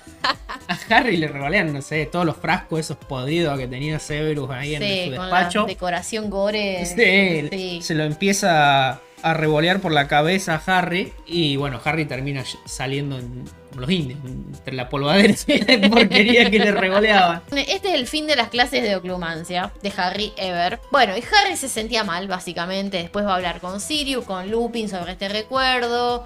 Les cuenta que Snape lo echó del despacho, le dijo que no volviera. Y Sirius, ¿qué? ¿Cómo que te echó? Ya mismo voy para allá a hablar. Y bueno, está Remus diciéndole, no, vos no te vas a ningún lado. Que te tiene que enseñar a la oclumancia, qué sé yo. Harry estaba chucho la vida. De que lo habían echado, estaba como. Estaba en Disney el chabón. Sí, sí, es como... Eh, es como cuando mm, sos telemarketer y te echan del laburo. Eh, Se acabó la vida del esclavo. Pero yo pienso, igual, esto fuera del tema de Snape y todo. A ver, ellos dos, Sirius y, y Lupin, digo, como tipos que siempre han estado a favor de, de que Harry sepa las cosas, de no ocultarle la información. Yo creo que podían haberle explicado cuál era la importancia de, de que él sepa Clumancia, me parece. Sí, la verdad que les tiramos los palos a Dumbledore, pero estaba Lupin, estaba Sever- Severus Snape también, estaba Sirius. Todos podrían haber dicho o darle a entender a Harry de decir, mirá, no solamente lo hacemos por vos, sino por la protección de todo. Acá no es que vos podés entrar a la mente de, de Voldemort, como vos podés entrar. La puerta eh, se usa para entrar y para salir. eh, Digamos, entra gente de- por todos los lados. y tu mente es una puerta que está conectada a otra habitación. Acá pueden entrar y salir. Como vos entras a la otra habitación, el otro puede entrar a tu habitación. Es para protegerte a vos, a nosotros, a todos. Pero bueno, pasó lo que tenía que pasar. La, la terrible visión de. la falsa visión, justamente, de Sirius capturado por Voldemort. eh, cuando se mete a la chimenea de Ambridge a, a comprobar que, que Sirius está en Grimmauld Place. Y bueno, Ambridge lo agarra. Quiere saber qué estuvo haciendo ahí, con quién estuvo hablando. Lo manda a llamar a Snape para que le dé una botella de su mejor y más fuerte Veritaserum. O sea, tipo vino. Y él le dice: No, no tengo más. Te di la última botella para que lo interrogues a Potter. Tres gotas eran nomás la que tenía que poner. ¿Qué onda? Te, te di la última botella. que hiciste? ¿Te la tomaste? ¿Te la tomaste toda, chihuahuencha? Chingüengüencha. No, bueno, le dice Ambridge. ¿Me, me haces más? Después con los centavos. Ahí sí. Le dice Snape: Sí, no tengo problema. Tarda un mes en estar lista. O sea, Cuando quiera, dentro de mm, 30 días, sí, o este sea. tiene que macerar a la luz de la luna llena, estar mm, amasijada por los muslos de una mulata cubana. No sé, para mí no estaba que- mintiendo Snape. O sea, para mí tenía y no, No, le quiso no. dar. O sea, A ver, para, sí, para mí tenía y no le quiso dar. Sí, sí. Para mí no le estaba mintiendo, para mí tardaba un huevo Sí. en hacer la Veritaserum. Claro, y además Digamos, No le supuestamente. estaba mintiendo en, en el proceso, pero sí le estaba mintiendo en que tenía. Claro. Y En además, algún lado tenía. supuestamente la botella esa que él le dio era falsa. Por lo que dice Dumbledore después más adelante, era falsa. Claro, Sí. la que supuestamente le da para interrogar a los otros alumnos era, de verdad. Mm, no, pero. No, claro, para la peli, eso es la peli. Eso en la película, Me- sí, me- que, que interroga gente. Eh, en el libro lo interroga solo a Harry. el- Eh, claro, el único que liga interrogatorio con, con Veritaserum es Harry. Claro. Pero bueno, él en esta escena actúa dentro del personaje. eh, digamos, hace como que no lo toma en serio a Harry, como que le chupa un huevo, que haya chicos siendo maltratados por Ambridge y la patota inquisitorial en ese momento. Eh, le dice, Crab, no lo ahorques tanto a Longmotton, que si se te muere no conseguís laburo en tu vida. Una actitud totalmente cínica que le sirve a Harry. Aunque él no lo vea así, eh, en ese momento Snape no tenía que levantar la, la perdiz con Ambridge. Entonces, Después Harry se la juega al todo con el todo cuando grita, tiene canuto en el lugar donde la guardan. Que Snape hace como que no le da pelota. Sí. Pero sí entiende a qué se refiere Harry y actúa en consecuencia. A, a mí me hubiese gustado que fuese un ida y vuelta, digamos, que él de, de alguna manera eh, le hiciera saber a Harry que lo entendió y que no se preocupe. Que le haga un ligeramente. O sea, Eh, un huevo, Roberto, huevo. huevos, huevos. Eh, No seas boludo, Potter. Claro. Boludo. No seas boludo, Potter. Boludo. porque después él va a Grimmauld Place a asegurarse de que Sirius esté ahí. O sea, no sé cómo sería posible eso del el ida y vuelta, porque Harry estaba tan obnubilado con la visión de Sirius y con lo que estaba pasando con Ambridge que no, no hubiese podido recibir una transmisión de vuelta. No, eh, ahí No. estaba muy complicado, pero era solamente como para que decir, bueno, este entendió algo. Sí, y además, bueno, estaba tan en su estupidez que se olvidó primero del espejo. Todavía lo, lo detesto a Harry. ¿Cómo te pudiste olvidar del espejo? No, es que nunca lo encontró. Nunca lo usó. No sabía ni que lo tenía. No, no, sí sabía, pero nada más que él estaba decidido a no usarlo para no darle la, la excusa a Sirius de salir, de salir de Grimmauld Place. Y además se olvidó de que Snape estaba en el colegio, el último miembro de la Orden del Fénix que quedaba en Hogwarts. Era Snape, pero no, tiene, Harry lo tiene a Snape tan naturalizado como enemigo que le es dificilísimo verlo como un aliado. Pero bueno, yo pienso que si Harry le hubiese ido a pedir ayuda a Snape, primero hubiese sido rarísimo y segundo hubiese terminado todos los gritos. Porque Eh, Snape, a ver, no iba a ser más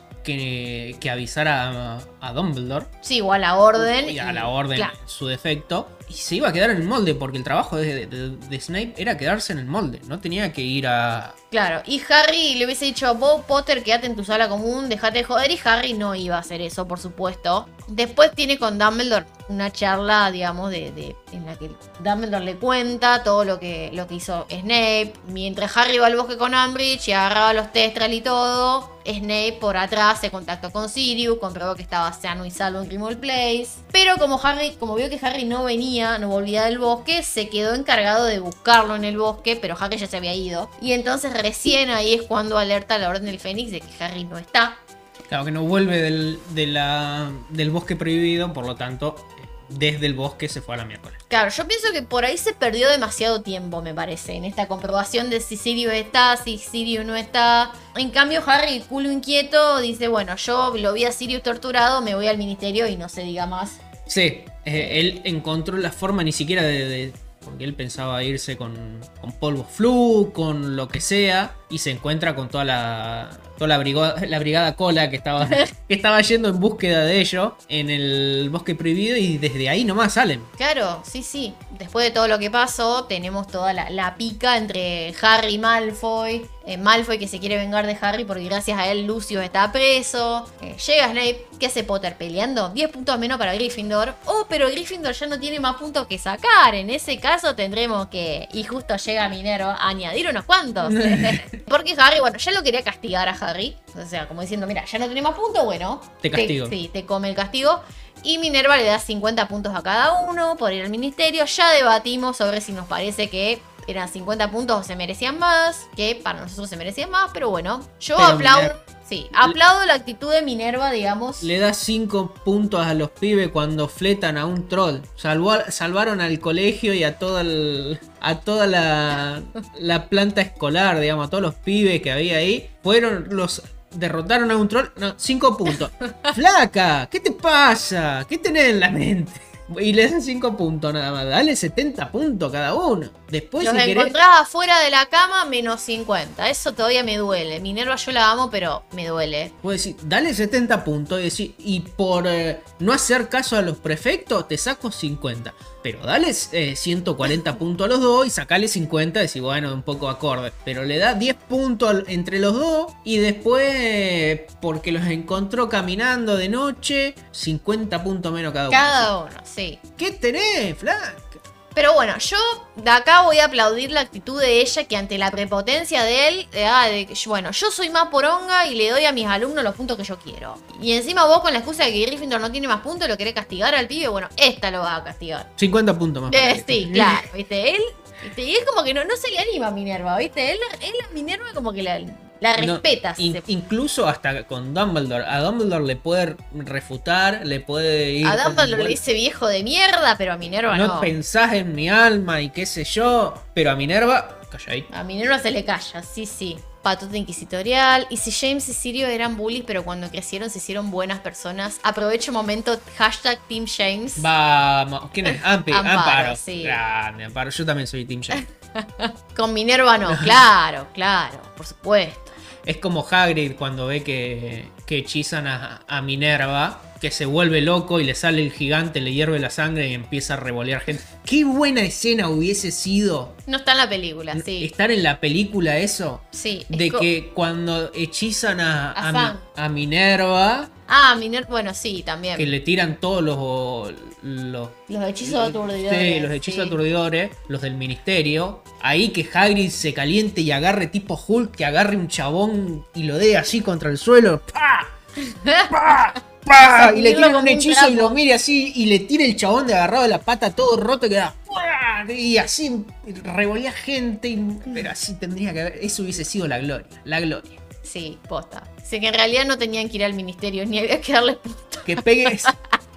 que pegue un grito de tipo de Ent como Barbol, ¿viste? En la marcha del Ent. La última mancha de...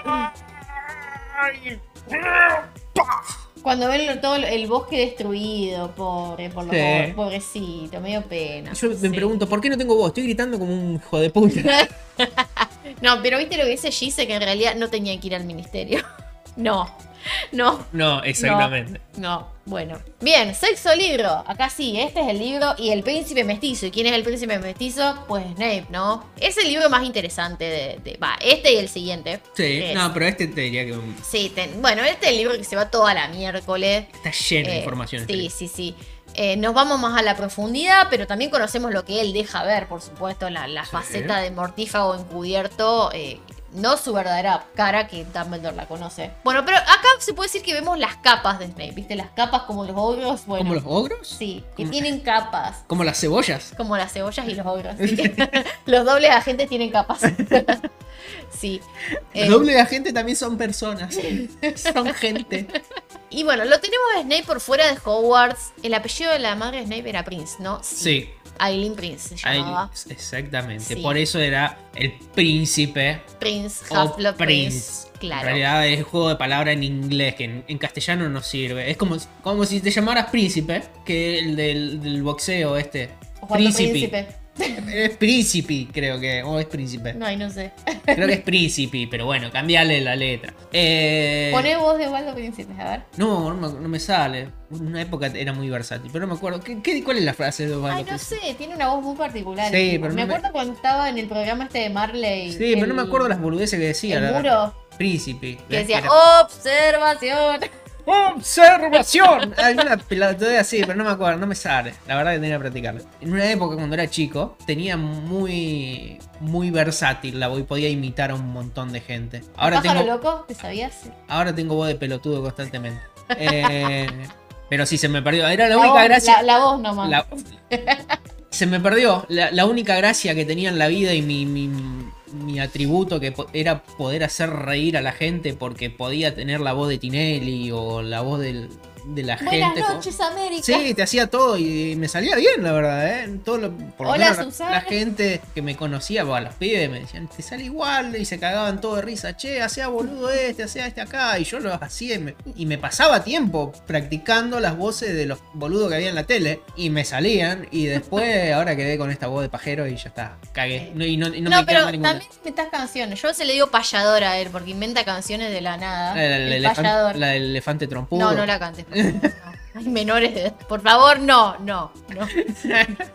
Eh, bueno, sí, bueno, las, las canciones que invento no son para No, pero también le cantabas a la, pe- a la Piki, así que esa era una canción tierna, la que le canté. la que es una perrona boludona. Sí.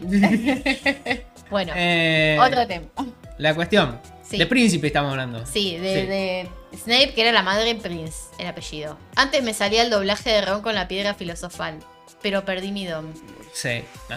Bloody hell, ¿viste cuando en inglés? Bloody hell, pero tiene la, la tonada de, de papa que tiene en la boca, como hablan lo- los británicos, entonces, no, es difícil. Rayo de sol, margaritas. Convierte esta tonta En amarilla, rata- ta tonta ratita. Ah, no, convierte en amarilla esta tonta ratita. Bien, bueno, Snape fuera de Hogwarts, o sea, ya en- lo tenés al principio, en el segundo capítulo, estas tres introducciones al panorama del mundo mágico de cara al comienzo oficial de la Segunda Guerra, porque ya empezó antes de la Segunda Guerra, pero Sí. bueno, acá para la gente eh, empieza la Segunda Guerra ahora. Eh, bueno, ya verlo a Snape al principio de la historia marca lo que va a ser la trama de este libro, que con este capítulo ya uno piensa, bueno, ya está, al final este tipo fue un, un HDP todo el tiempo, eh, nos recabió a todos. Pero es como dijimos en la, en la comparativa, que la tenemos fresca porque la hicimos hace poquito. Me parece que ya revelarte información tan vital al principio. Al principio de un libro y que falten casi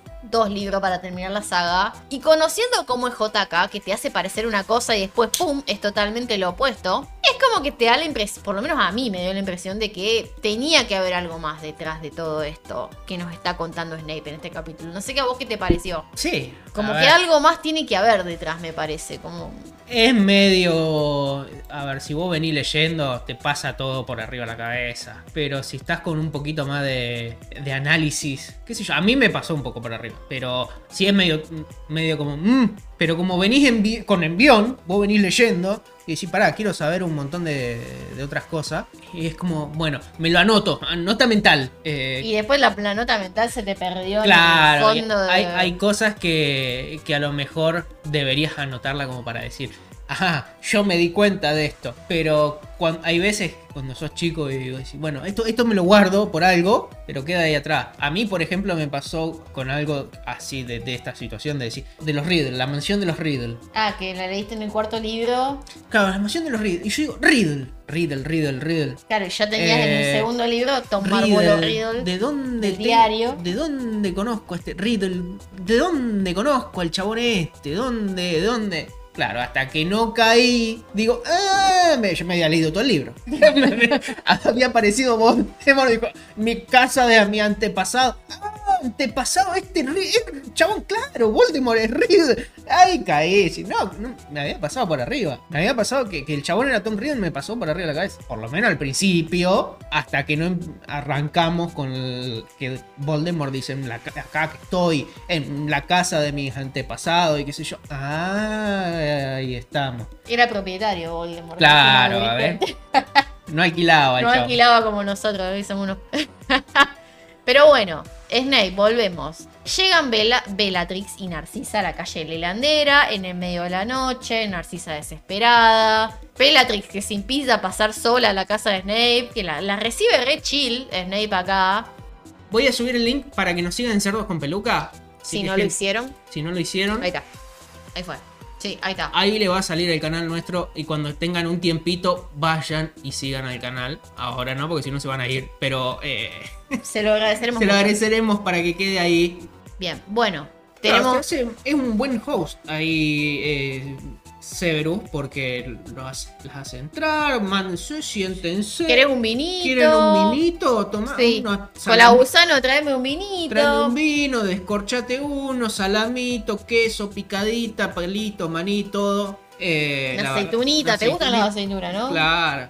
La con- sin carozo, porque viste, carozo rompe. Sí, yo Bellatrix que tiene dientes chotos de Claro, a mí se me rompió un pedazo con un carozo, Sí. viste, no, es. Sabe que no tenemos dentista en Azkaban, No. así que no. Así que. Pero bueno, la casa, por, por como se la describe en el libro, es una casa normal de barrio, aunque sí el barrio es choto. Sabemos que es la misma ciudad que en la que viven Petunia y Lily. Quiere unas dos. Las nueve de oro. La, la cosa. Marolio. Las maroli. Mate, café, harina y palmitos. Yerba mermelada, cacao picadillo. Pate caballa. arroz y almejas, sardinas y atún. Locro. No, choclo y lenteja. Locro y lenteja le mandó el chabón.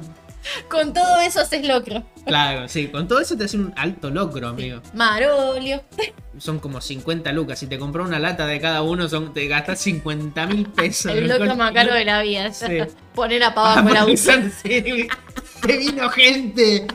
Ponen Dale, a- hace algo.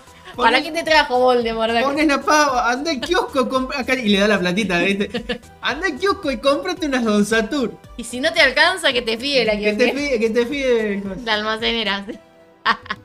Como ya sabemos, esa ciudad era la, la ciudad donde vivían Petunia y Lily de chiquitas, la ciudad de Hogwarts. Inferimos que es la casa de su infancia, la casa heredada de sus padres, así que bueno, otro propietario en el mundo mágico, Severo Sí. Un gran logro que, Heredada, sí. sí, que la, la juventud de este país no tiene. En la casa tiene libros, una decoración muy sobria y sombría. Por lo menos la casa no la decora al estilo gore como en Sí, que su tiene todo el- aula. la- Sí. tarros de formol Sí. ahí guardando todo. Tipo la cátedra de anatomía patológica en la medicina, ¿no? Una facultad de medicina. Claro. Bueno, Colagusano está ahí aparentemente para ayudarlo. No sabemos a qué vaya a saber. Pero lo tiene de mucamo Snape. Viste que Colagusano no está bien visto en el, en entre nadie. O sea, ni siquiera entre los mortífagos. Es como que si, si traicionó a los amigos de toda la vida, ¿qué queda para los mortífagos, no? No, sí, y, y así lo trata Severus. Lo- Severus lo trata, Como una rata inmunda, Sí. básicamente. Rata inmunda. pero como lo, ra- lo rataría. Lo trataría Sirius, como un pedazo de sorete ahí que esté. que haga el trabajo de esclavo. Sí, sí. Trabajo que no lo hago hacer ni a Creature, que lo haga él. ¿Será que Voldemort, no sé, se me ocurre, lo puso ahí para que se vigilen entre sí? No sé a qué lo puede ayudar con la gusano a Severus. O sea, más que para limpiarle la casa, pero. No, para mí yo lo, creo que lo puso para tenerlo controlado. A Severus. Severus controle a, a Ah, Gusano, para Gusano, sí. que no se le vaya. Aparte como que también lo tiene controlado ahí humillado, porque le gusta humillarlo por gusto nomás. Y también, bueno, el hecho de que calculo que le servirá para espiarlo también a Severus, que no haga ninguna otra cosita, ¿no? Sí, pero bueno, Snape no se deja intimidar por la actitud de Bellatrix, que lo pone contra las cuerdas con las preguntas incisivas que le hace. No, al contrario, él se zafa como las víboras, la, la hace poner en duda a ella. Yo ya le expliqué todo esto al señor Tenebroso y él me cree y confía en mí. Si vos dudás, estás dudando del señor Tenebroso. ¿Querés que le diga que estás dudando de, de su de su Palabra. de su palabra, de, Claro. de su razonamiento, que la persona más inteligente del mundo mágico está fallándole un poco los tornillos en confiar en mí? Claro, pero él dice, bueno, te voy a contestar una por una todas tus preguntas, no tengo problema. Si querés andar y contarles a todos esos pelotudos que A a, mí no me quieren. Tóxico esto que tenés de amigo. Sí, que andan hablando atrás mío. La verdad, la dialéctica del tipo acá, me tengo que sacarle el sombrero. Esto, ya creo que lo dijimos en la comparativa de esto. Sí. Y con todo lo que cuenta Snape, uno piensa, oh my god, o sea, Snape hizo todo esto por esto. Al final sí estuvo del lado de Voldemort todo el tiempo. Harry, Ron, Sirius, todo lo que desconfiaron en Snape todos estos años tenían razón. Y escucharlo de la boca de él, o sea, en, en un lugar fuera de Hogwarts, sin tenerlo a Dumbledore encima. Él encima contestando al detalle cada pregunta. No sé, es re convincente. Sí. Aunque bueno, te queda en el fondo la sensación de que "Mm, acá hay algo. Claro, porque, Eh. a ver, Hay una capa más, digamos, antes de llegar al fondo de todo esto. porque uno cu- cuando lo lee, a mí lo que me pasó es decir, genial, el chabón está engañando a Dumbledore. O, con el mismo nivel que engaña a Dumbledore, también puede engañar a Voldemort. es como que, pará, si tiene el poder para engañar a uno, tiene- también tiene el poder para engañar al otro. Entonces el chabón, ¿a quién está engañando? Entonces yo, esa conversación me pareció muy buena, pero no me la creí. Pero tampoco me creía de que estaba del lado de Voldemort, de Dumbledore, perdón. Es como, ¿de, de qué lado está el chabón este? Porque no, no entiendo todavía. Es Claro. como que te quedas en el medio. A mí, yo como lo, como lo interpreté yo. Lo podés interpretar y como lo lees y decir, mira, el chabón este está solo en esta, está en un momento de que nadie lo está controlando. Y la verdad que es mortífago. Como planeó todo del chabón, fue y se rindió de vuelta a Voldemort y le dio 16 años de inteligencia que ninguno de nosotros le, le dimos o, o le, brindamos tal tipo de información porque nos pasamos el día, lo- los años con el dedo en el tuje en Azkaban. Es un poco mi parte favorita de esta charla, que, que para mí la más convincente, cuando Bella le dice, ah, pero yo di- di 16 años de mi vida por el señor tenebroso en Azkaban. ¿Haciendo qué? Me banqué los dementores, yo soy su, Ah, seguidora ¿para más fiel, la más leal. En cambio vos te la pasaste cómodo y calentito en Hogwarts. Sí, y ahora el chabón tiene 16 años de información de, de Dumbledore ¿Y que yo le pasé de primera mano porque yo lo tenía al lado. ¿Y vos qué tenés? ¿Y vos qué le, qué le contaste a, Dumbledore, a Voldemort de, intelig- de inteligencia? ¿Qué le hiciste? ¿De que estaba pasando la mal en Azkaban? ¿De ¿Y qué le sirve a él? O sea, ¿De que los dementores te sacan los recuerdos felices? ¿Qué le dijiste que él no sepa? Sí. Pero además Snape acá es el mismo, o sea, no, no es, un, no es un chupaculo de los mortífagos, ¿entendés? Es, es el mismo agrieta, odioso, Y la- sarcástico. La misma actitud que, tú, que tenía, por ejemplo, con Sirius. Es de, Sí. ¿qué hiciste vos? Yo hice esto. Mirá, yo estoy infiltrado. A Sirius le decía, yo estoy infiltrado con los mortífagos. Soy la mano derecha de Voldemort. ¿Qué hiciste vos que está acá encerradito? Y después va a Vela y le dice, yo estuve 16 años engañando a la persona más inteligente del mundo mágico. ¿Qué hiciste vos? que Le gusta encerrado?" bailar de sabroso a los Black. Le mete el dedo en el toque a los Black. Claro. Eh, y le dice, a ver, ¿vos qué hiciste, Vela, de estos 16 años? ¿Qué información, qué, qué objetivo preciado le, le, le brindaste al señor tenebroso esto, en estos 16 años? Decime, nombrame algo. Y pero yo le soy la más fiel, la mala... ¿Y? Todo lo que vos quieras. ¿Qué, qué le brindaste de, de- de que le sirvió al señor tenebroso para mantenerse o crecer en el poder? ¿Qué le brindaste ahora? Chaucha y palito, el amor y cariño, a él no le sirve eso, él necesita información. Mal que te pese, a él no le sirve tu amor y cariño. Claro, él no O lo sea, quiere tampoco. Él quiere una forma de llegar al poder. ¿Qué le, qué diste vos, Bellatrix? Nada. Y todo este ping pong entre Snape y Bella sirve para reforzar la idea a Narcisa, en Narcisa, de que hizo bien recurriendo a Snape para que lo ayude con Draco. Él también es como muy caballeroso con Narcisa, es asqueroso con Bella, pero con Narcisa es un caballero. Podemos decir que sentate, te puedo ofrecer algo, que te puedo ayudar, ¿viste? Yo esto ya dije que me parecía, con esa idea me, me pareció como que Snape podía tener algo con Narcisa, podía venir los tiros por ahí. Mm. Sí, fue en ese momento, después ya me di cuenta que no, pero bueno. Pero bueno, se nota el gusto con el que Snape dice que él es uno de los pocos de confianza que conoce esa tarea que Voldemort le encomendó a Draco y Bella está como, ¿qué? ¿Vos sabés? O sea, y Snape, obvio, mamita, ¿qué te crees? Por favor, le dice. ¿Quién Mi te amor. estás hablando? Por favor, querida. Acá estoy yo, el One. Yo, que soy el one de todo esto, ¿eh? Yo acá estaba desde antes. Todo esto, Hace 50 años que trabajo yo. todo esto era campo antes. ¿Qué ¿Eh? te puedo esperar más de una burra más que una patada? Pero por favor, querida, a ver, quédate ahí sentadita ahí atrás. El decorado se calla. El decorado se calla. Acá, Moria, el One. Moria Sever. Morio soy.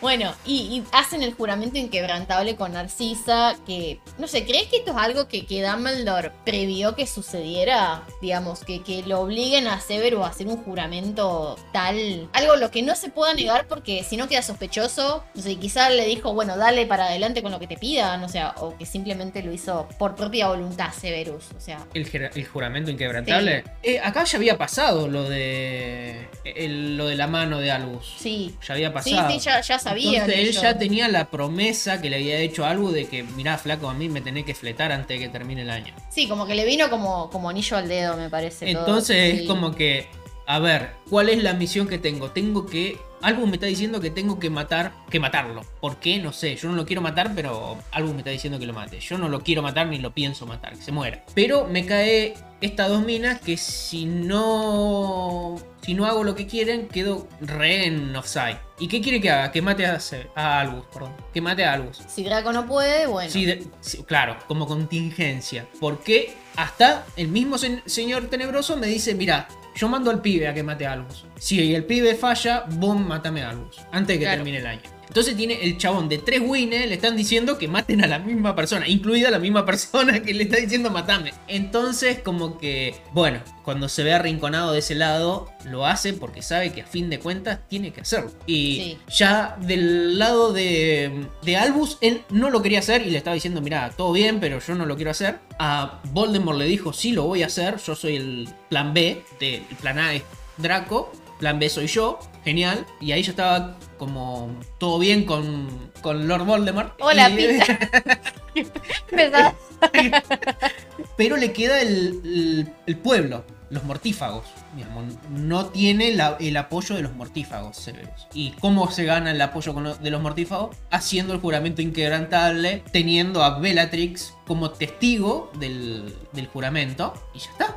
Digamos, con eso se gana toda la. todo el mundo le cree a Severus. Sí, sí, sí, tal cual. Digamos, Sí. el lado de la Orden del Fénix le creen por el hecho de que Dumbledore dice de- acá arriba, baja la orden para Baja abajo, línea, baja sí. línea de que el chabón este se le cree lo que dice. Entonces, Severus es de los nuestros. Entonces acá no hace falta. Pero del otro lado tienen a Voldemort y los mortífagos que pueden no creerle a Voldemort. Y como vemos en la discusión que tiene con Bella es que hay una facción de los mortífagos que no le cree a Voldemort, que cree que Voldemort está siendo enga- engañado por Severus. Y con eso es- se la termina de ganar. Se termina de ganar a toda la población carcelaria de, de mortífagos, que es lo que creo que, que lo que más estaban en contra de Severus, que era la justamente la población carcelaria, los que habían Sí, sufrido los dueños del pabellón. los que habían sufrido eh, 16 años de prisión cuando Severus estaba de joda en, en, En Hogwarts. en Hogwarts. Sí, pero bueno, todo esto con lo del juramento, acá no estaba pasando nada que fuese un contratiempo para el plan de Dumbledore. No, o sea, no, Estaba eh, todo digamos- saliendo de acuerdo al plan. Él sabía que para fin de año tenía que fletar a, a Albus. Albus se lo estaba pidiendo, Voldemort se lo estaba pidiendo y ahora Narcisa se lo estaba pidiendo. No perdía nada con hacer el juramento inquebrantable porque de, alguna forma lo iba a tener que hacer. Sí, sí, sí, tal cual. Bueno, después lo vemos a Harry, lo vemos con Harry. Sí, cuando- no, aparte que el juramento, perdón, de, vuelta que vuelvo, pero el juramento como que le daba un changui de, eh, si Draco no puede, vos entras en acción. Y era ese Changui. Y que ahí él quería salvar un poco su alma y no matar a Albus y decir, bueno, que lo mate el pibe. Yo me salvo mi alma, que el pibe se haga cagar el alma, me chupa un huevo. Que es muy Severus, es muy Severus el hecho de que, eh, que el pibe se parta el alma al medio, me importa poco. Yo tengo me queda un puchito de alma. ¿Por qué Albus? ¿Por qué yo tengo que terminar rompiendo lo- Rompiéndome el alma, literalmente. rompiéndome lo poco de Sí. alma que me queda? Porque vos me lo pedí. Porque yo no sé para qué miércoles me lo estás pidiendo, pero me estás diciendo que te, que te flete yo. ¿Qué sé yo? El, el juramento inquebrantable también le daba ese changüí de que decir, bueno, a lo mejor Draco lo hace. Y yo no hago nada. Porque yo entro como si Draco no puede y antes de que sufra algún contra va, no un contratiempo, un- alguna como acción de Voldemort por no haber cumplido su misión es ayudar a Draco a que la misión se cumpla. Claro. Bueno, tenemos a Snape recibiendo a Harry con todo el incidente de Malfoy en el tren. Bueno, todo lo que ya sabemos. Malfoy lo, le hace el petrificus total, le rompe la nariz. lo deja ahí colgado, va colgado, tirado en el piso con la capa invisible, no lo ve nadie, lo encuentra Tonks. Sí, Eh. hace lo del patronus mensajero ese que me parece una maravilla de Sí. hechizo. Bueno, cuestión de que Snape, quien lo recibe, lo sale a buscar a Harry. Me ha dado por los elefantes Harry en este viaje, la verdad. Eh, Anda con el hocico roto. sí, uno de lo los peores cagando- comienzos de año. Lo van cagando Sí. a pedo desde Hogsmeade hasta el colegio. Sí, Snape disfrutando el momento a full, le saca puntos a Harry por llegar tarde, por llamar la atención por tu atuendo de Muggle, por puntos en negativo encima. O sea, el mejor día de su vida en Hogwarts, porque al fin Dumbledore, todo. al fin Dumbledore le están dando el cargo de su vida, cumpliendo el sueño del pibe de ser profesor de defensa contra las artes oscuras. eh, Y encima pudo castigar a Potter en el primer Claro, día. o Es la gloria, para claro. Cerberus la o gloria. sea, más feliz está, más ganas de darle, de romperle las pelotas a Harry tiene este tipo. O sea, está feliz. Como Riquelme. Sí. ¿Riquelme está feliz? Está- le falta el mate a Severus. Sí. Riquelme, ¿está feliz? O como un asado ¿Eh? con amigos. dice. Y se toma una Pepsi. Sí. Se para abajo la torre de astronomía y se pone. Ay, qué cosa. Bueno, viste, distintas, distintas cosas que van pasando en este comienzo de año. Bueno, la primera clase de defensa contra las artes oscuras. La decoración gore del aula que hablamos en la comparativa. No sé, hermano, ponete el abecedario, el mapamundi, no sé, o sea, flores, qué sé yo. eh, Algo. Algo, o sea, qué necesidad de poner esos cuadros de gente pasándola mal y... O sea, está bien que quieras que los alumnos se tomen en serio la materia y todo, pero bueno, es como too much. Sí. Eh, y Harry, bueno, toda la clase mascullando bronca contra Snape, che, bueno, este tipo que ve pasar a todos los profesores con la esperanza de ser el siguiente. Bueno, Harry después se queda un poco horrorizado con el tema de, de la pasión con que Snape demuestra al hablar sobre las artes oscuras, que, que dice que son impredecibles, cambiantes, mutables y que la defensa tiene que ser también eso, flexible, cambiante, adaptarse a lo que estás combatiendo. Que acá primero tengo, tengo que decir que no está mal demostrar pasión por algo, me parece. Sí. Eh, creo que no le pasaba cuando enseñaba pociones. Sí, creo, no, o sea- a ver, yo creo que eh, sí, cuando, cuando enseñaba pociones era más como pragmático. Es Sí, rutinario, gen- rutina- decía. es como, gente, esto de 2 más 2 es 4, de toda la vida. Cortame dos granos de esto, picame 2 kilos de cebolla, mezclalo y Tenés ponele- el locro. Claro, y ahí tenés el locro. Agregale Marol. Claro, arreglale- ale- agregale una lata de choclo de marolio y ya tenés el locro. Acá, no, mirá, podés hacer tal cosa, tal otra, si ves. Si le tirás un no verbal. Claro, eh, entonces es, es como lo que más le gusta, lo que más le apasiona. Y a, a las pociones él la ve como algo simple, para él es simple, las pociones le salen bien, entonces es simple, no tiene, no tiene nada nuevo para él, es como que bueno, poné, es, es lo que dice la notita, hacelo y ya está. Copiá lo que yo te escribo acá y hacé lo que yo te escribo acá, cuando te lo digo. Y está anotado, y no, no le podés errar. Y si le erras son y hay un montón de pelotudos, eh, y le erra- que le- como Harry. Pero aparte, cuando vos lees, decís, ay, me enoja, no me salió, qué sé yo. ¿Por qué? Ay, no le puse el grano de sopóforo. Y si te lo escribió, hijo de tu madre, anda, uno, dos, tres, y te tiene que salir, flaco, ¿qué crees que te diga? Un póster de boca. ¿Snape es de boca, vos decís? Podemos, hacer, podemos dejar la pregunta esa, ¿de qué cuadro ¿Riquelmista o palermista sería Snape? ¿No? Riquelmista, diría yo, ¿no? Es medio riquelmista, sí. Eh, pero sí, no. A ver, Snape quería a Lily. ¿Cuándo nació Lily? 1960. ¿Qué día? 9 de enero. 9 de enero. No, eh, eh, tre- 30 de enero. Él el 9 de enero. Ah, él, el Sí. 9. Y no, es qué sé yo. Snape capricorniano, Lily acuariana. Ajá, ¿qué tal los capricornianos? No sé, ¿hay alguno en el chat que sabe, sabe de eso? ¿Tiene alguna profesora Trelawney en el chat? No, qué sé yo. Para ver, acá los de Boca están, viste, están como... Argentina está con la... Querían ver la tercera, los de Boca quieren la séptima. Están como... Pero bueno, eh, básicamente, eh, después Hermione lo señala. O sea, es básicamente lo, lo mismo que Harry le dijo el año anterior: que cuando te estás enfrentando a Mortífago, Voldemort, o sea, no es simplemente tirarle todos los hechizos que te sepas y ya. O sea, Le tiro una Libertadores por la cabeza. eh... un pimienta. Tararara, tararara.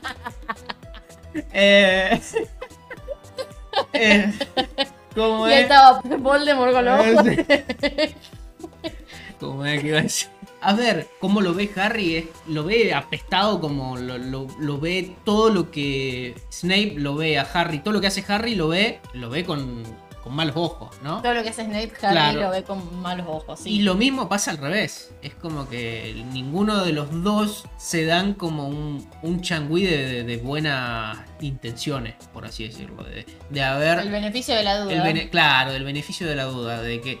Ah, lo puede estar haciendo por tal cosa. Ah, mira, bueno, puede ser. No, es como. Mirá el sorongo este que anda diciendo tal cosa. Y la y verdad en que realidad estaban diciendo lo Sí, mismo los lo dos. mismo ¿eh? los dos. eh, de que, flaco, mira, no, no importa. Como la charla que había tenido Harry el año anterior era, gente, nosotros acá podemos aprender todo lo que vos quieras, pero cuando vos estás ahí al frente y te tiran con de todo, y agachate y grita Marta, no sé. Pero mucho no va a importar y lo que más importa es cómo sepas manejar el momento y adaptarte. Y acá lo que le dice Snape es, gente, no importa lo que yo le enseñe porque la onda es que ustedes van a tener que aprender a adaptarse y usar todo lo que ustedes sepan y por ahí ni siquiera eso va a servir. Sí, pero esto, esto que él les enseña de, de los hechizos no verbales está bueno, es una excelente forma. Me, la- me parece que la clase está buena. O sea, lo malo que el tipo le, le falta pedagogía, tiene menos pedagogía que un cactus, pero bueno. Bueno. Eh, después Ah, tenemos este ojo, momento. El ¿eh? cactus enseña, vos si lo tocáis te pincho, si no, no te toco más, está todo bien. Bueno, Severus no, no ense- un cactus. sí, bueno, tenemos este, este momento maravilloso de Harry de, de diciéndole no es necesario que me llame señor profesor. Épico, legendario. Yo pensaba, digo, bueno, no, le- Snape le va a sacar 500 puntos a Gryffindor y no, Harry castigado. Castigado. Sí, sí, sí. Pero bueno, Harry alguna vez se tenía que No, yo pensé que de- iba, que iba a hacer las dos cosas, que lo iba a sacar punto y castigar, pero no, si le iba un castigo digo, bueno, negoción. Sí. Gryffindor zafó, pero bueno. Sí. Bueno, hay un buen espacio de tiempo de ahora en más. eh, Harry encontrando el libro del príncipe mestizo. Harry básicamente se lo está devorando al libro. Eh, encuentra el Levicorpus. Piensa en que si lo prueba, si no. Y piensa que a la luz de los buenos resultados que estaba sacando en pociones, el príncipe mestizo había resultado ser un mejor maestro que Snape. O sea, Sí. la ironía de la vida. Snape como, como profesor es mejor eh, libro.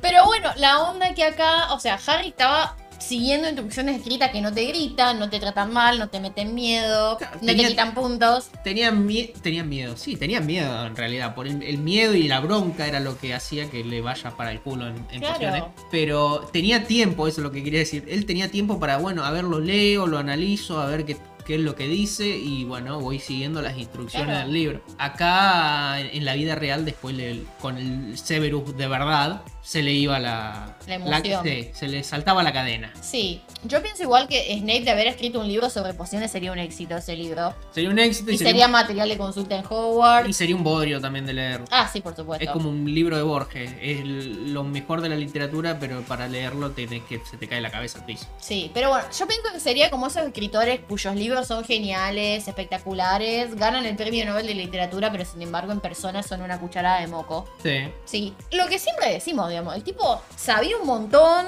muy hábil, muy, muy habilidoso todo, pero, o sea, prodigio realmente, tenía todo el potencial para ser un profe ejemplar, pero bueno, en pedagogía menos 100. Y Sí. bueno, pasa en la vida esto. Hemos tenido profesores. Yo tenía un profesor que cuando empezaba a dar clase me daba sueño y me dormía. Y éramos cuatro en el salón encima. Era mirarlo así. eh, Y era, empezaba a hablar, pero llegaba y decía, buenas tardes, empezaba y te...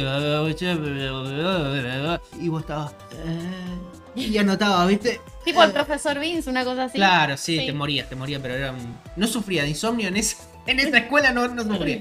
Pero bueno, sucede, sucede. Bueno, después llegamos a la fiesta de Slogan, la fiesta de Navidad, que, que Harry está hablando con Slogan el- eh, y se pone a alabar la- el talento en pociones Sí. de Harry.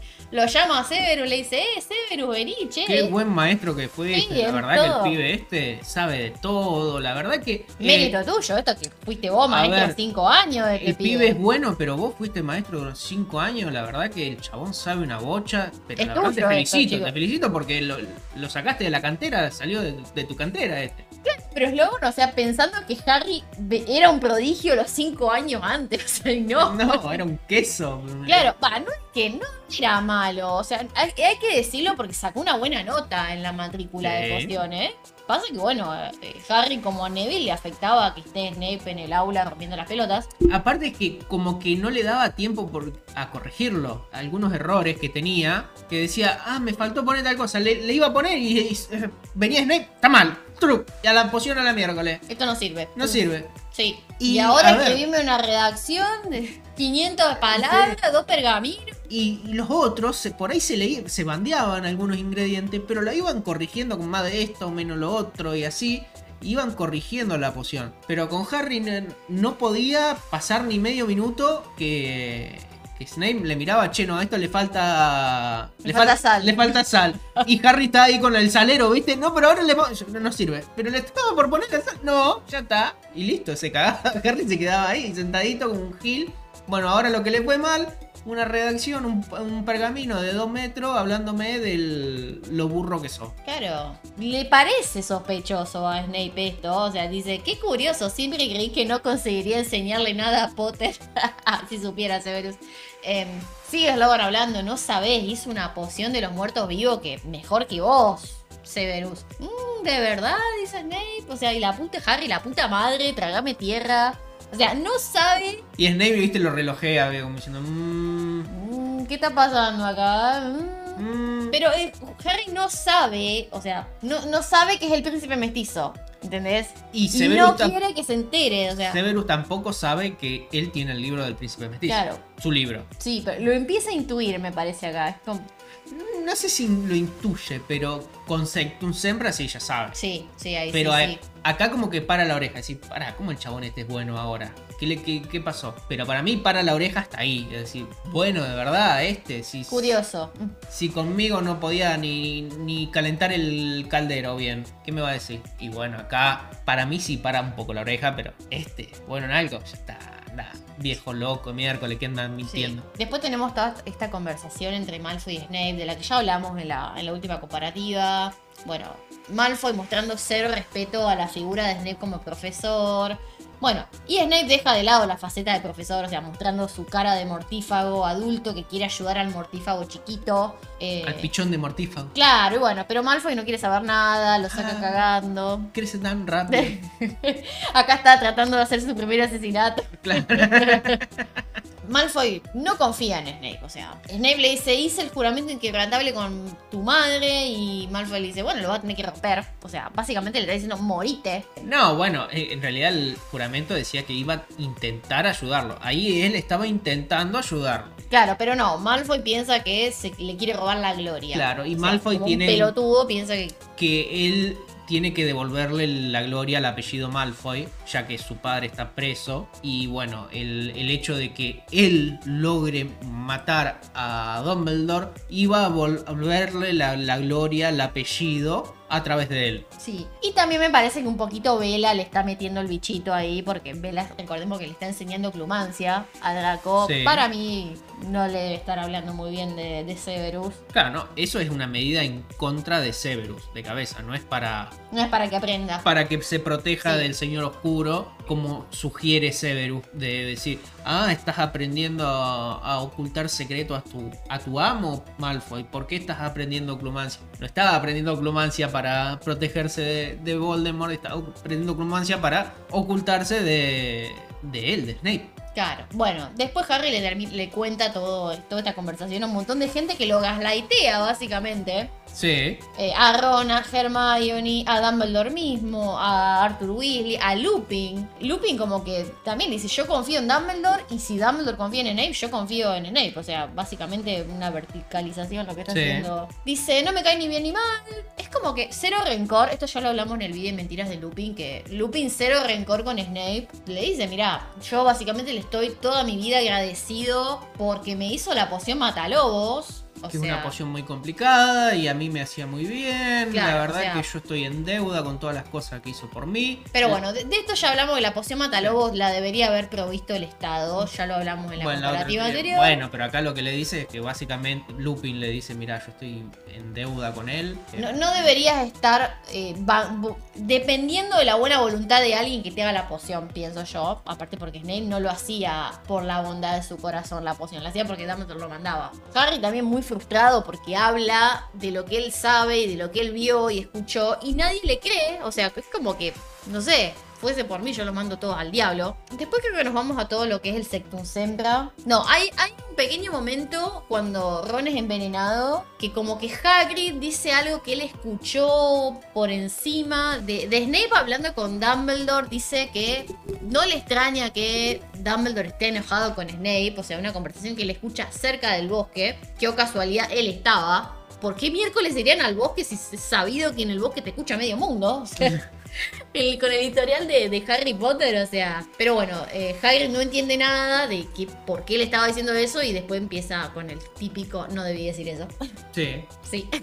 Nosotros ya sabemos que es el plan para que Snape lo mate. que Estaban hablando justamente de eso, que el tiempo se acerca y Snape parece como no querer hacerlo, digamos, tener recelos y, y sentirse como una pieza más Claro, de todo bueno, este lo, juego. lo que estaba diciendo yo antes, al principio, de que, va, al principio, hace un ratito, de que Severus no lo quiere matar y se empieza a sentir usado, decir, flaco, vos me estás diciendo que yo te tengo que fletar, pero no me está diciendo por qué. Pero es imperativo que yo lo haga. ¿Por qué yo lo tengo que hacer y cancelarme al frente de toda esta gente y que todo el mundo me quiera meter preso y que nadie me quiera más? Porque vos me lo pedís. ¿Por qué? Morí- moriste solo, flaco. Andá un pozo y enterrate. ¿Qué querés que te diga? Tirate de arriba de la torre. qué sé yo, sí, hay que, hay que pensar que el tipo, bueno, está pasando por un montón de cosas, sometiéndose a muchas presiones, digamos, tanto de un lado como del otro, con Malfoy, con Voldemort, con Dumbledore, o sea, un poco válido que se sienta así y que estalle, digamos, harto. Pero bueno, con Dumbledore, o sea, como siempre, quejate y quédate sentado, me parece. O sea, Sí, no, no, el chabón. que sí, espera sentado. Y acá sí pasamos al Sectum Sempra, que bueno, esto es un momento muy, muy feo realmente. Con Harry haciéndole Sectum Sempra sin saber qué es. A Sí. Malfoy desangrándose en el baño. Justo llega Snape y bueno, no puede nada salir bien. O sea, na- nada puede mal y sale ahora en más para Harry. Eh, Snape se da cuenta al toque qué es lo que acaba de pasar y qué maleficio usó Harry y dónde lo sacó. Le hace inmediatamente el vulnera Sanentur a Draco, que en el libro se dice que es cantado. Como un, un encantamiento cantado. Claro. Bueno, después lo interroga Harry. Y Harry, no, yo nunca quise hacerle nada a Malfoy, no sabía que hacía ese hechizo, con toda sinceridad, Y bueno, lo manda Harry a traerle todos los libros de texto que él está usando, porque Snape ya sabe que él está mintiendo. O sea, ni necesidad de hacerle la jeremancia tenía. No, no, ya es pura deducción, nada más. Sí, incluso creo que se la hace un par de veces ahí en ese momento y Harry como que trata de poner su mente en blanco, pero por supuesto no puede. No puede, y No. le viene la imagen del libro de, Sí. de pociones, de, de pociones avanzadas, no me acuerdo cómo se llamaba. Sí, elaboración de pociones. Elaboración de pociones Sí, avanzadas. Le viene la- a la mente la tapa de ese libro y Y Harry Snape. ya sabe que no tiene que pensar, pero piensa. Claro, es como, no pienses en un elefante y te- se te viene el elefante a la cabeza, ¿viste? Y bueno, ahí le pasa lo mismo a Harry. No tengo que pensar en el libro. ¿Qué libro? Este libro. Uh, la puta madre. Piensa en algo feo, piensa en algo feo. Eh, y bueno, ahí Snape le dice, tráeme el libro ya. Así que Harry sale corriendo, le chorea el libro a, Har- a Ron y... Sí, pero mientras tanto, Harry, sin saber que el príncipe mestizo era él, ya sabe que no le conviene para nada que Snape se entere. De, que había, de dónde había sacado. Sí, por eso va y lo esconde en la sala de los menesteres. eh, y de toda esta situación surge que Harry, sin saber, descubre dos cosas. La primera es que en ese lugar es donde se mete Malfoy a, a hacer lo que tiene que hacer. Sí. Que él lo había visto desaparecer en el mapa del merodeador y había tratado de averiguar a dónde iba. Y bueno, ahora está entrando a ese mismo lugar. Y la segunda es que donde Harry esconde el libro, vemos la diadema de Ravenclaw. Un Horrocrux que en este momento, de, en, este, en este punto de la historia, ya se nos presentó el concepto de Horrocrux. Yo pensé que primero que la segunda era Francia y, Ay, la, me olvidé ese chiste. Y la tercera era que la, ya ganamos la tercera. y la tercera la ganamos y que la cuarta es que las plumas se le va el encantamiento autocorrector. Ah, sí. Y también termina siendo Roland Weasley. o- Bullying, qué sé yo. Sí, algo por el estilo. Bueno, igual me parece toda esta situación eh, que él sabe, digamos, de dónde sacó el Sectum Sempra. Es todo culpa de Snape porque Snape no se llevó el libro. O sea, era su libro privado y lo dejó tirado Sí. cuando se mudó del aula de pociones a la de defensa contra las artes oscuras. O sea, se dejó su libro en el armario de los ingredientes así expuesto que lo encuentre cualquier Gil. Es. Medio, es medio diario de Riddle. Eso Pero yo de no, dejar no, no, pero yo no quería, yo no creo que, que él haya querido él- que se sí, sepa no, no, no, no. Es una desprolijidad esto, me parece, de él. una chanchada. Sí. Gracias, Chris, por la corrección. Argentina al palo. Sí, me declaro culpable. Sí. no sé, ¿qué pensás por lo que se le pasó por la cabeza, digamos, a Snape al saber que, que en ese momento, cuando descubre que Potter, nada menos que Potter, tiene su libro? Yo creo que ahora entiende por qué era eh, Eh, Harry tan talentoso en sí. pociones. Ahí le cuadra todo. Sí. Ahí le cuadra todo el hecho de que le vaya tan bien en pociones, tenga el- la fama de, de- de artista de las pociones, que, Gran haga- elaborador de pociones. que tenga el. Bueno, que sabe hacer estos hechizos que, que estaban fuera de época porque los usaban ellos cuando eran pibes, Severus y, y, y James y Sirius. Yo creo que eso también le- lo, lo enoja mucho. Que, Que- Harry como que vuelvan- James usaba sus propios hechizos contra... contra la gente. Sí, Y. te atreves a usar tus- mis propios hechizos contra mí, Bueno, pero la, como tu asqueroso padre. Pero no sabemos, ese también pudo haber sido. Él dice que lo inventó o a lo mejor lo, lo sacó de algún lado. Que te, te agarren de una pierna me parece un hechizo muy pedorro como para que lo haya inventado. No hay, nadie había inventado eso, por favor. Eh, ¿Qué hacían con la magia antes? no? ¿Qué- prendían las luces y apagaban. ¿Qué es? Muy básico, vos decís. Sí, me parece muy básico. como para romper los huevos, agarrar a alguien del tobillo y revolearlo por ahí. Me parece un hechizo muy básico. Que a lo mejor no existía, está bien, qué sé yo. Antes, si- si antes cagaban en los pasillos, puede ser. Todo puede ser. Pero bueno, seguimos. Sí, no, a mí me parece el castigo que Snape le da. Yo pensé, digo, acá Snape lo va a cagar a latigazo todos los sábados. Escúchame, lo quería echar porque miró feo una langosta y ahora le- casi mata a un pibe y le dice, no, no, castigado nada más. Todos los sábados por el resto de tu vida, está bien. No sé, me parece medio corto el cas- el castigo. Yo le hubiese sacado todos los... Gryffindor, ¿cuántos puntos tiene? 398. 399 le saco, por las dudas. Y castigo. Y castigo. Sí. No todos los sábados, Eh. todos los días. Todos los días, eh, el día que estoy al, al pedo y no sé qué miércoles hacer para que cumpla un castigo, limpiame todo. Barreme el, el baño, qué sé yo. Barré las aulas. Hacé algo, qué sé yo, pibe, no sé. Allá afuera, anda afuera, agarra una pala, hace un pozo. Cuando terminas el pozo, tapa el pozo. No sé, pero hace algo. En joda no Bueno, igualmente lo, que le pone a hacer es totalmente inútil, esto de copiar la, lo- la ficha de castigo de hace 40 años. Por eso digo, hace un pozo y tapa el pozo. Claro, Eso es o sea. una, una tarea. y un- Claro, al- y encima, alfedismo, encima los castigos de sus padres que él sabe que le duele a Harry, ¿entendés? Sabe que le está pegando en el ego, o sea. eh, igualmente a Harry le duele porque se le hace perder la final de Quidditch, o sea, otra final que Harry se pierde. Porque Sí. el año anterior, Umbridge Como lo ba- Capicán. Claro, lo bañó del Quidditch y bueno, este año también. Bueno, la, la decepción en la mirada de Ginny cuando le dice que no va a poder jugar. Hermione que lo caga a pedo. Bueno, Ginny lo defiende acá, Sí. lo sale a bancar.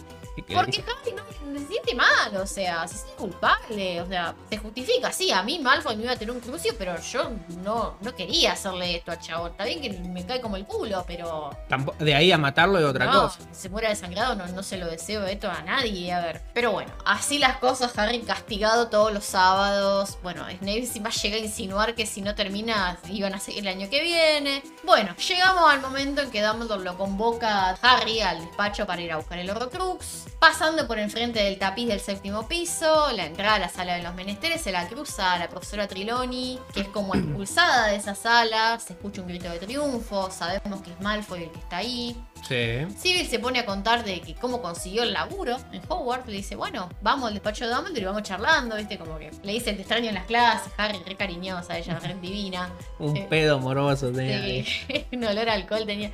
Bueno, nosotros ya sabemos Era un buen caso de estudio, traía buena vibra el estudiarte a vos. No era bueno, pero estaba bueno que Era, estés. claro, no eras bueno, pero eh, era un buen caso de estudio para estudiarte y todo lo bien que te vendría, aparte vos estar adelantado al presente. La vieja tenés cabio. Pero bueno, Le divino.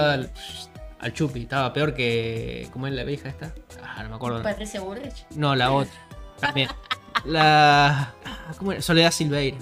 Solita ves. Esa Adelante, mi valiente. Adelante, adelante. Truc, una divina.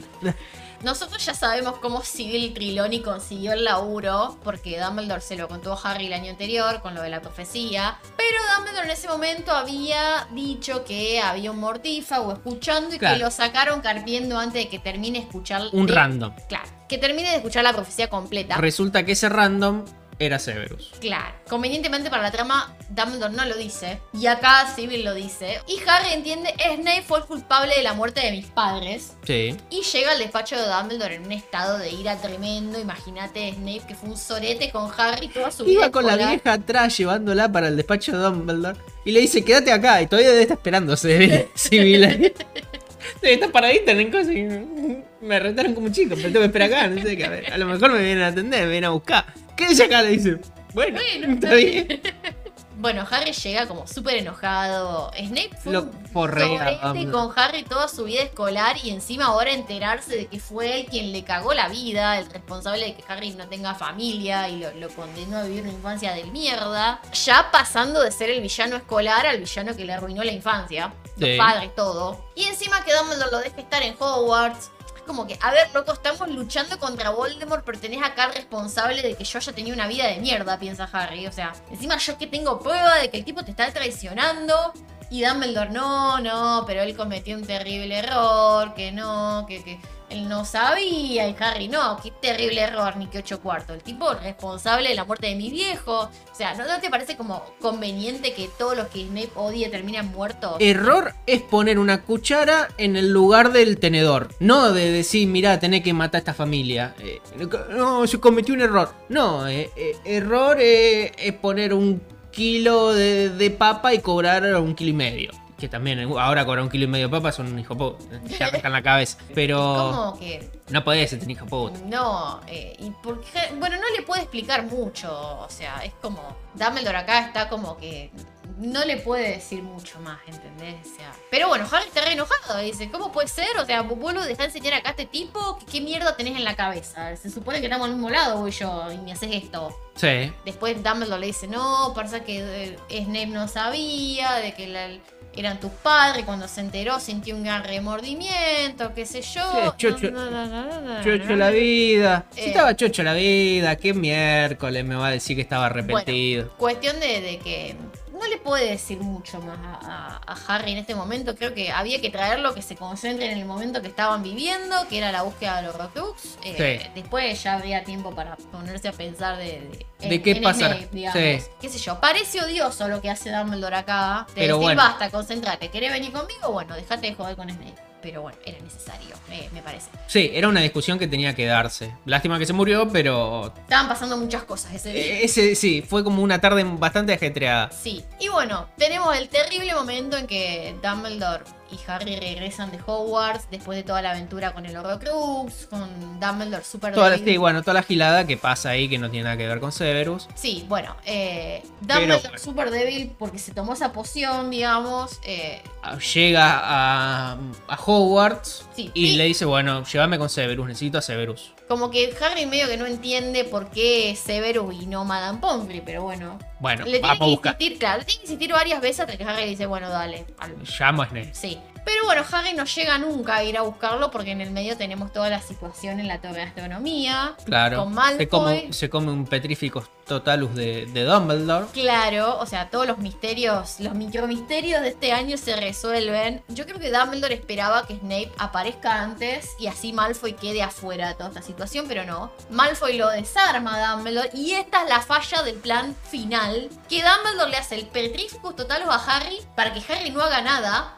O sea, y Sí. quede inmóvil bajo la capa invisible. Y- Pero este segundo le cuesta caro porque Malfoy lo desarma. Y sin saberlo se convierte en el nuevo dueño de la varita de Sauco. Exactamente. Es fundamental esta escena. Es fundamental. Ya la detallaremos más adelante. Pero bueno, esta es la falla del plan. Claro. Porque Que sale mal, pero no tan mal. no tan mal, claro. Dumbledore quería que el poder de la varita de Sauco se muera con él al planear su propia muerte y dejando que Snape lo mate. Sí. Pero Draco, desarmándolo, lo cambia todo. Porque ahora Draco es el nuevo dueño de Señor la. de la muerte. Claro, es el Sí, nuevo señor. Sí. Va, en realidad no es señor de la muerte, es dueño de la varita de Sauco. Harry es el No, señor sí, de la muerte. sí. Señor de la muerte es cuando tenés las tres. Claro, y Harry es el que tiene las tres. Claro, Cuando va a, a recibir a la muerte, él tiene las tres. sí. Va, tiene, pero es dueño de las tres, sí. Sí, bueno, Malfoy, toda, toda esta charla con Snape, con, con Dumbledore, digo, en la que Dumbledore trata de razonar con Malfoy sobre Snape, le dice que es un doble agente y Malfoy, no, eso es lo que te dijo a vos, o sea, esto es lo que vos querés, pero trabaja Sí. para Señor Tenebroso. Bueno, hizo bien su laburo. Bueno, los mortífagos entran en la torre, al rato llega Severus, es como que los mortífagos lo- le reportan a él lo que está pasando. Es como que ya tiene un rango, digamos, bastante más, Tiene, es un rango más alto, más alto de los que fueron Sí. a- ahí. una jerarquía superior. si Sí, quiere. quizá estaría a la par de Vela, Sí. pero Vela está peleando abajo y cuando llegan todos es como que... No, en el libro no llega, no está Vela. Eso en la película, que está pateando platos Vela. No, bueno, sí, no, pero yo digo a, a rangos. Ah, Eh, es comparable con Vela. y sí, sí, está ahí. Quizá un, un rato uno, un rato el otro. Discutible. Quizá a lo mejor más, más yo creo que ahora más Snape, sí, sí, sí. A partir de este momento es más Snape, Sí, sí. sí, sí, bueno, le dicen los mortífagos, mira, tenemos un problema, Snape, el pibe no se anima. Y la súplica de Dumbledore que hablábamos la otra vez, el Severus, por favor, con un hilo de voz. Por primera vez hablando en forma suplicante que, que te destruye. Ahora, Realmente, lo que estoy pensando, habiendo charlado todo esto, ¿no? Es ese Severus, por favor, es en súplica, ¿no es cierto? Pero es súplica para que lo haga. Claro, él le está rogando de, de fletame, flaco, porque Severus le estaba diciendo, mira, yo, Albus, todo bien, pero no te quiero matar. Y es en ese momento en que el Severus, por favor, con un hilo de voz rogándole, es Nada nos preparó los Haz- lectores. para- Hacelo porque el pibe este me va a fletar y me tenés que fletar vos, ya, ya, fletame por favor. ¿Es ese tipo de por favor o es un por favor de, de actuado o algo por el estilo? Yo creo que no es actuado. No, bueno, para mí no es actuado ni, ni es un, un Severus por favor no me mates, Como Harry lo entiende. Como Harry lo entiende. En ese momento. sino que es un Severus por favor fletame antes de que el pibe este se, se decida o alguno de los otros lo haga, que es lo que peor le puede salir. No sé, quizá te- tenga que ver un poco el, la- el tema de un poquito de miedo en ese momento, el miedo de que al fin llegó tu hora y, y sí, vos sabés que, que la muerte es la- el, gran, el siguiente gran paso y la siguiente gran aventura, pero bueno, es, es inminente, digamos. Pero no, sí, yo creo que es Severus, o sea, Severus hacelo, por favor hacelo, me parece. Por favor te lo pido y, y- y bueno, O sea, para, Eh. para mí es como la, la culminación de esa conversación que habían tenido antes de que Sí. Severus estaba como muy reacio a hacerlo. Es como que, mira flaco, vos estás contando que yo te voy a fletar y yo no te quiero fletar, todo bien, pero bueno, yo soy una persona y si no te quiero matar, no te mato. Y no te quiero matar. Y acá es como que se había arrinconado y si me van a fletar alguno de estos acá que hay acá arriba, que lo último que van a hacer va a ser fletarme. Primero me van a hacer tantas cosas Claro. antes de matarme, digamos. Y bueno, acá es como que Severus, por favor, fletame ya, ya, ya, ya. Sí. Es, es- es eso, para mí el ruego es ya, no lo pienses, hacelo ya. Sí, y la, la mirada de repulsión y odio en Snape que ve Harry antes de tirar el Avada Kedavra. Pero bueno, qué sé yo, uno al llenarse de, de odio y todo eso es lo que A se ver. necesita para la Avada Kedavra. Yo también, o lo puedes a pensar ver, así. yo lo interpreté como eso, es como el cruxio, vos tenés que llenarte de, querer. hacer a, eh, Daño. daño, Ah, claro, que bien. tener que ganas de que sienta dolor y sufra para matar a alguien tenés que llenarte de asco y ira y repulsión por esa persona para que si mira no te quiero que te, te fleto porque ya no te quiero ni, ni ver o también puede ser el tema de que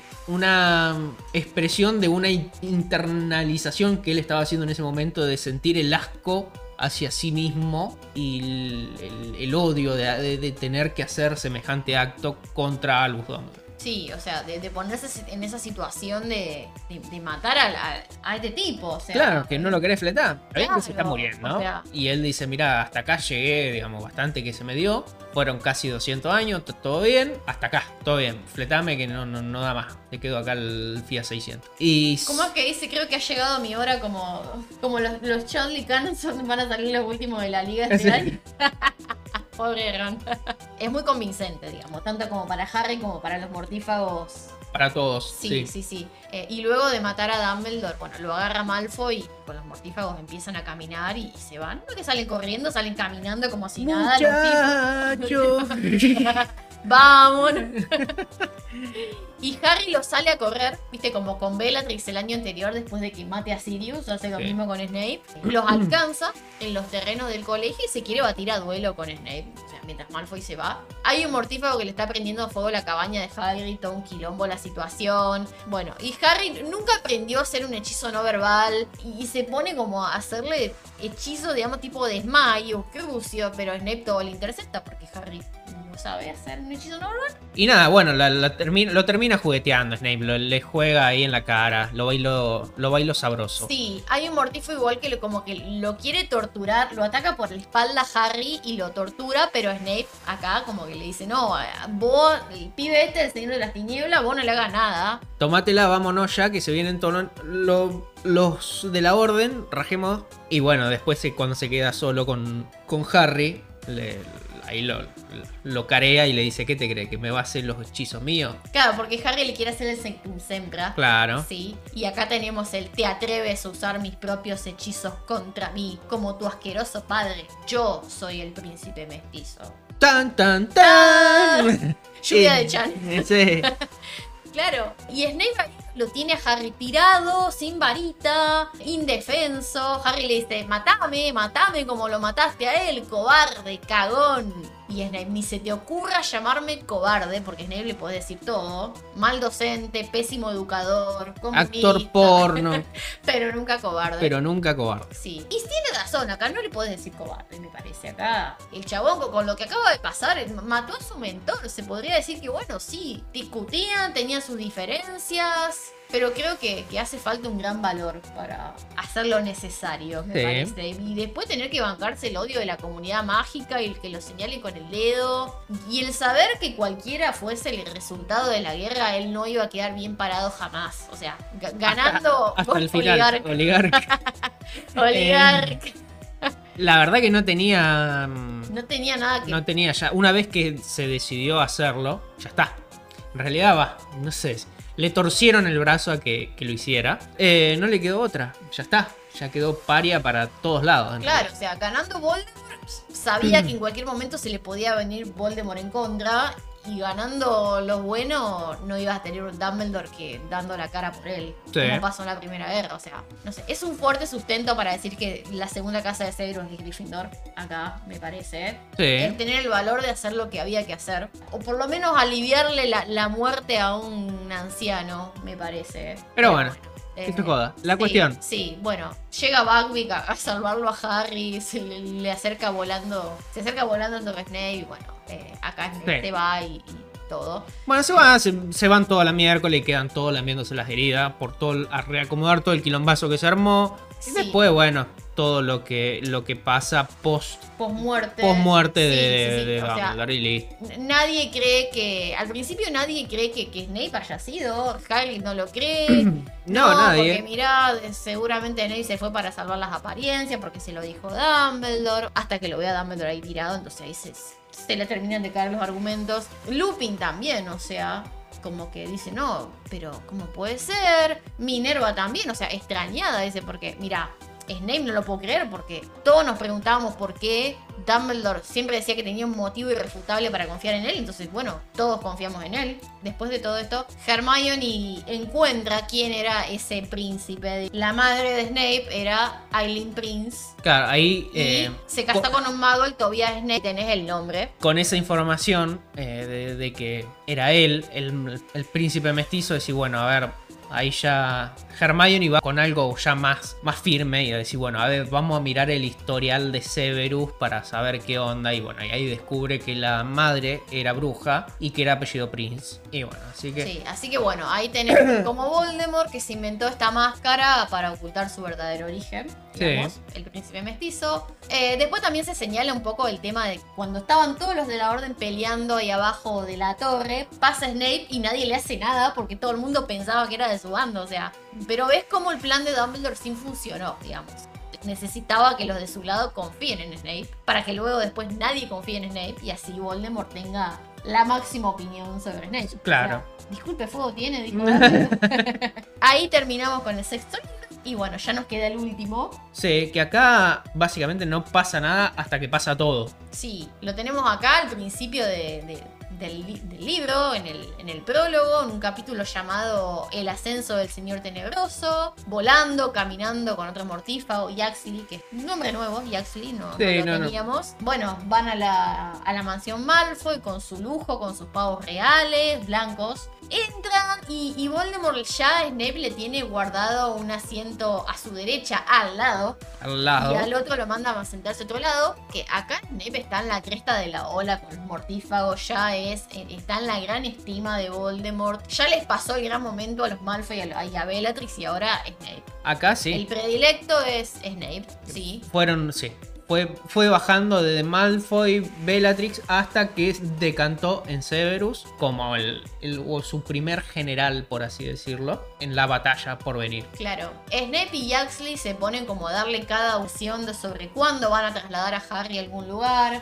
Snape dice una fecha, Yaxley dice no, pero a mí me dijeron otra cosa, que mi fuente esto, qué sé yo. También tenemos la profesora de estudios Muggles, pobre Charity Burbage, colgada por los aires encima Sí. de la mesa, inconsciente, pero en un momento se despierta y lo ve a Snape ahí y le suplica por su vida. Severo, por favor, ayúdame, ayúdame. ¿Qué podía hacer Snape en esta situación? Nada, Esto la- lo, lo deja como el culo al tipo, es delante de nosotros los lectores. Como que no le importó un carajo tener una colega ahí siendo asesinada a los ojos de todos, pero ¿qué podía hacer el chabón?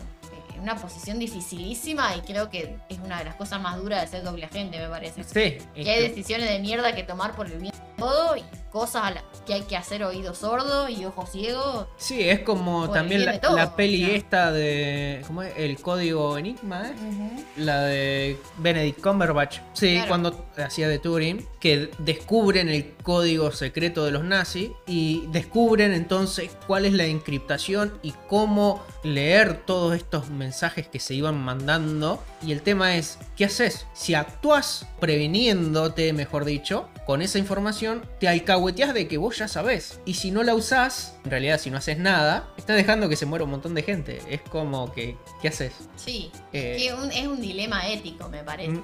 Para mí no mm, fue un momento duro para él, pienso yo. Digamos, una mina que fue su colega muchos años y no debe haber sido fácil verla ahí morir de esa manera comida por Nagini. No. Pero bueno, son decisiones difíciles que hay que tomar. Eh, está bien que para nosotros los lectores no nos dolió su muerte porque no era Minerva la que estaba ahí claramente. No, bueno, y no era un personaje bueno. conocido y él ya tenía un- algún tipo más de, de relación, aunque sea más, no sé si al nivel personal, pero sí a un nivel de verse todos los días, ¿cierto? Vos- Es es un dilema. ¿Qué haces para no delatarte? Porque incluso Dumbledore le dice en varias ocasiones, asegúrate de hacer tu papel en forma convincente. Y sí, la cuestión es que. Como dijiste vos, no lo vamos a ver, a volver a ver a Snape por un largo tiempo. Es Porque... esto lo que vemos de Snape hasta el final final. Solamente tenemos algunos rumores, sí, en el medio. No es Sí, que sí, sí. no, no hay nada más de Snape. Claro, bueno, por ejemplo, es, Pero- es uno de los que lo va a Harry cuando se está yendo de Private Drive. Harry no se lo cruza, pero Lupin, por Lupin nos enteramos de que fue él quien le cortó la oreja a George con el Septuncentral. Sí. Nos enteramos de que fue, eh, Fue él, pero fue por error. Él quería proteger a George y a Lupin. a Lupin, Porque había un mortífago que le quería hacer un maleficio por la espalda a Lupin, entonces le, Le tiró el. Septuncentral, pero se desvió y, se le, y le dio a George. Que te da para preguntar que cómo Snape hizo esto con Lupin, ¿entendés? O sea, arriesgándose que lo vean, arriesgando el plan, porque, o sea, si lo ves en la escena anterior no haciendo nada con la profesora esta, casi, digamos, lo ves tomando partido por Lupin, entonces, ¿por qué crees que lo salvó? ¿Porque lo perdonó? No, porque, en el quilombazo vos podés tirar un. Oh, eh, eh, eh, Uy, justo pasó uno y tiré a ese y le pegué al otro. Se me cruzó en el medio. Podés hacerlo pasar por ahí. Decir, bueno, yo voy volando para allá, justo. Uy, se cruzó en el medio cuando tiré el hechizo. Lo sincronizás, haces el timing para decir, bueno, justo cuando pasa le tiro un hechizo. Pero ahí, en el medio de una mesa, deci- diciendo que te alcahueté solo, no, ya está, que te morfen. No me Está mandé. bien, sí, bueno, Snape en Acá este vos la momento- podés pilotear, decir, no, Sí. a ver, yo iba volando para allá, el otro venía de frente y justo tiro y el, el Gil se en el medio. ¿Qué querés que te diga? Bueno, sí, en, en ese momento él no sabe que el Harry este era George. No. Para él, quizá pudo haber sido que era el Harry verdadero y, a ver, lo salvó a Lupin para protegerlo Para Harry. proteger a Harry. A ver, dentro de todo, vos podías decir, se iba a ir con Alastor Moody porque era el más poderoso del grupo, entonces se va con Alastor. Se va, se puede ir con Lupin, ¿por qué? Porque es la persona que más lo quiere. Se puede ir con con Hagrid porque es la que lo trajo. Se puede ir con Bill porque él es el más que vos decís, ¿quién va a seguir a Bill? Ya está, me voy con Bill porque van a seguir a Ojo Loco, van a seguir a Hagrid, van a, Se puede ir con Kingsley porque se puede ir con capo, Kingsley sí. porque también es un- uno de los capos. Pero, ¿con quién se va? Si vos te pones a pensar, decir, se puede ir con Bill porque van a estar pensando que todos van a seguir a los capos, pero se va con Bill. Puede ir para cualquier lado, pero qué sé yo. Sí, cualquiera era una buena opción. Cualquiera era una buena sí, opción, porque sí. si vos le buscabas la forma de decir, mirá, el, tema es de, cómo hacerse pasar en, la trampa esta de decir, bueno, yo te puedo proteger el boleo de hechizos yo te puedo estar pa, pa, pa, pa, pum, pa, pa, pa, justo me tiene que ver alguno muy... Claro, es como va con la varita.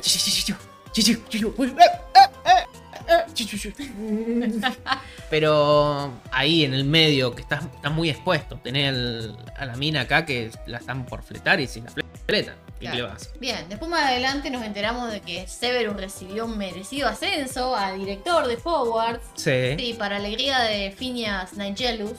Nigelus. Entonces, yo hubiese querido estar ahí, digamos. Ese es el director que está en Hogwarts Legacy. Sí, sí, tal cual. Cara de verga, básicamente. Qué gran personaje. Qué buen personaje.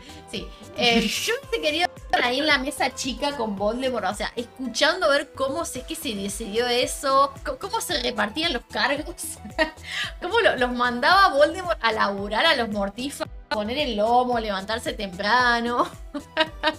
Eh, o sea, menos Lucio que seguramente le habrá dicho, no, señor, yo hago lo que sea, por favor no me mande a trabajar, yo no laburé nunca en mi vida. Yo vivo de mi cuenta bancaria. Sí, sí. La repartija de cargos. Eh, yo quiero la secretaría de tal cosa, vos me prometiste un cargo, el ministerio de tal, eh. Yo creo que todos se pelean por la pública. Como en todos lados. Sí. Sí, sí. Y tenemos a, a los profesores que Harry deduce que, que se quedarán para proteger a los alumnos lo más posible. Sí. Sí. Todas las medidas que se imponen para los estudiantes, por ejemplo que a partir de ahora Hogwarts es obligatorio para todos los chicos, no me parece mal, pero todos los estudiantes tienen que presentar algo que se llamaba estatus de sangre, probando que tenían por lo menos algún antepasado mago, o sea que los niños de familias magos no iban a poder existir. Eh, y bueno, todas esas clases de, de gente que no podían comprobar su estatus de sangre. Sí, pobrecito, sí. Y. Y Hermione, pensando proactivamente, como ellos están en Grimmauld Place en ese momento, agarra el cuadro de Phineas Nigelus que está ahí en Grimmauld Place y lo mete en el bolsito Sí. para que no los pueda espiar. El problema es que de hoy en más lo van a llevar a donde quiera que vayan ellos y él los va a escuchar. Que al final ambos bandos terminan como usando el cuadro de Phineas y él sintiéndose muy importante. Lo terminan usando para saber qué, qué hacía cada uno, ¿entendés? Ellos para saber lo que estaba pasando en Hogwarts y, y Snape y el cuadro de Dumbledore para saber qué estaban haciendo ellos. Lleva y trae un maneje de información entre cuadros, personas, gente Sí, sí. viva, gente muerta, Sí. era un quilombo. Después tenemos relacionado esto, tenemos el momento en el que el trío está ahí acampando en uno de sus peores momentos, anímicos, sin comida, pasándola mal, cagados de frío, sin una posible solución de sobre cómo destruir el horror. Bueno, sí, se cruzan con todo esto de, de gente que estaba escapándose. Claro, un estaba otro grupo de, de sobrevivientes que, bueno, había acampado cerca de ellos. Bueno, estaban los duendes también. Eh, les cuentan que, bueno, Ginny, Luna y Neville se metieron al despacho de Snape a robarse la espada de Gryffindor. Y los duendes se ríen porque es una espada falsa, dicen. Y Eh, que no sabían que eran falsas, el resto no sabía. Y ellos no le dijeron que era falsa. Claro, y lo terminan interrogando al cuadro de Phineas para saber lo que pasó. Dice que Snape los termina castigando, mandándolos al bosque prohibido con Harry. Sí. Que no es un castigo tan malo. Los castigos malos se los dio a Harry el año anterior. Sí. Sí. que además nos enteramos cuáles eran los verdaderos castigos de los mortífagos. Eran hacerlos practicar los maleficios imperdonables de los pibes, paliza, bueno, Sí, de maldades. hacer, Sí. digamos, ni siquiera te torturaban, te hacían torturar a, a los otros. Sí, eh, sí, eh, sí. Que era más retorcido. Así que, digamos, lo que ellos se ligaron fue, dentro de todo, bastante light. Pero Ron no está de acuerdo y, bueno, se termina yendo. Una discusión de que se termina yendo Ron. Y es muy gracioso porque eh, acá en esta parte, eh, como que Hermione y Harry lo, lo ponen al cuadro de Phineas en la silla de Ron.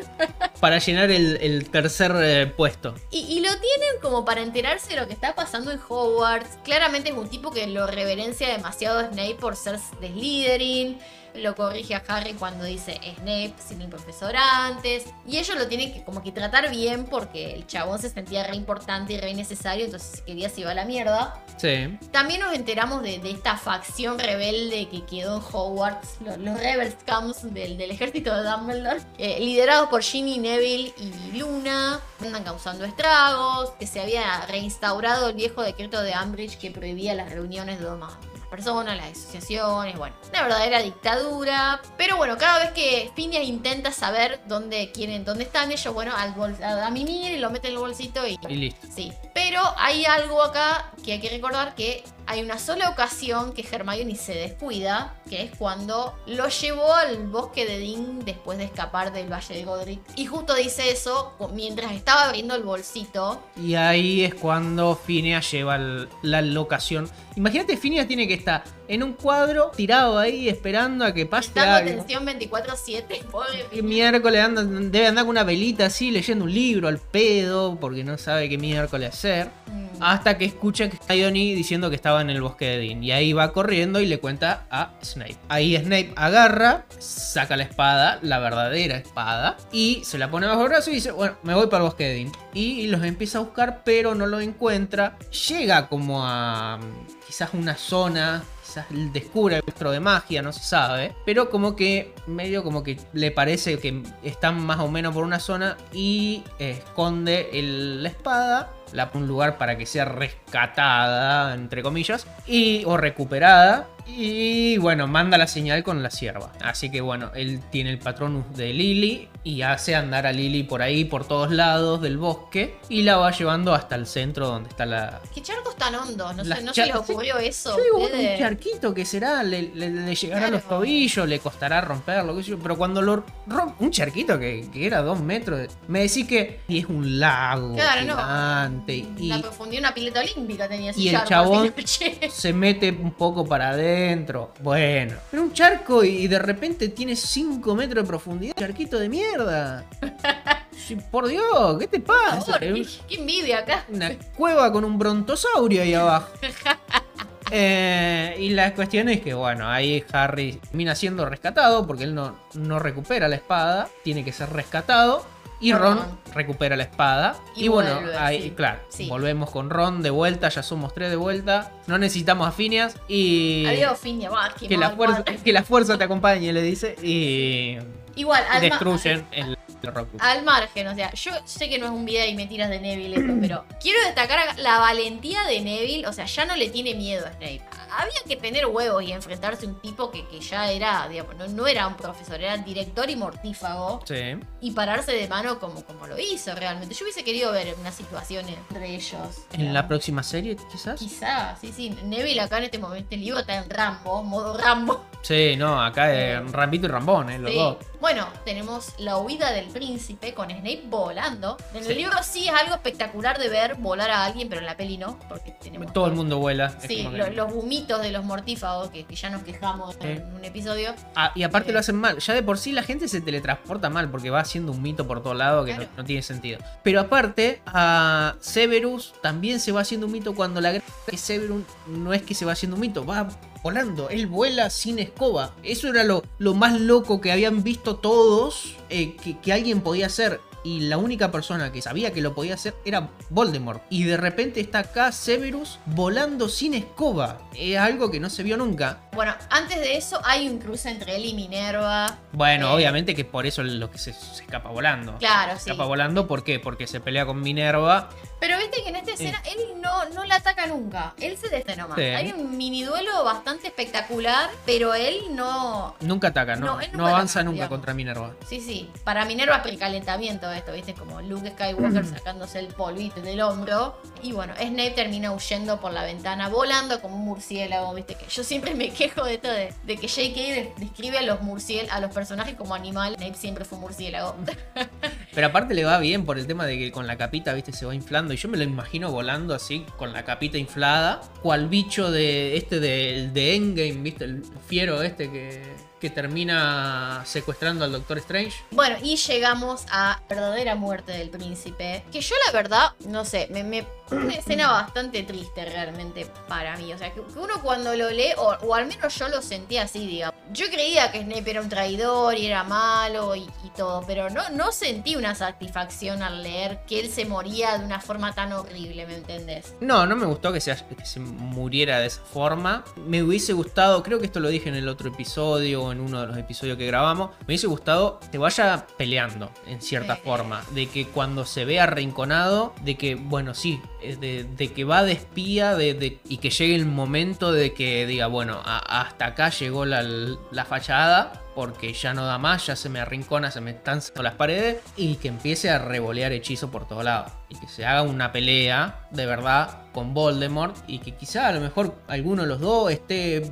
A lo mejor hacelo más poderoso a, Snape. Y que viene Nagini de atrás y lo. Lo agarra y lo, lo distrae, lo muerde. Y ahí es cuando. yo, Hacelo morder por, por Nagini como que termina, pero dale una, un poquito de, de- de duelo entre ellos dos, ya que, no sé. Porque acá muere como mortífago, muere como leal a Voldemort. Queda una muerte, sí. A ver, piensa que le soy leal, pero Harry sabe que no lo era. Me hubiese gustado como que, al- aunque sea los últimos 30 segundos, él hubiese dicho, nada, flaco, siempre estuve en pasete cagar. Y listo. Sí, yo creo que también hubiese querido eso, él también, pero... Pero sí. dame 10 segundos, pa, pa, pa, pa, pa, pa, pa, pa, pa, y que Nagini venga de atrás.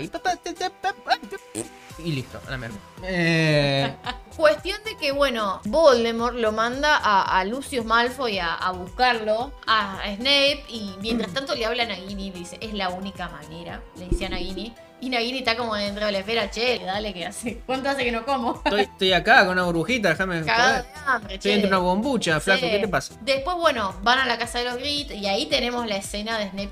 Yo creo que Snape se la ve venir acá, me parece. ¿eh? Sí. Insiste mucho en ir a buscar a Harry y llevárselo a Voldemort. Para mí es porque le quiere entregar los recuerdos antes de morir. Porque Dumbledore le, le advierte a Snape que va a llegar un momento en que Voldemort va a, tener, va a temer por la vida de Nagini. Y ahí va a cuando Harry se tenga que enterar de la verdad. Entonces Snape entra, la ve a Nagini en la bola esa, se la ve venir que acá la queda.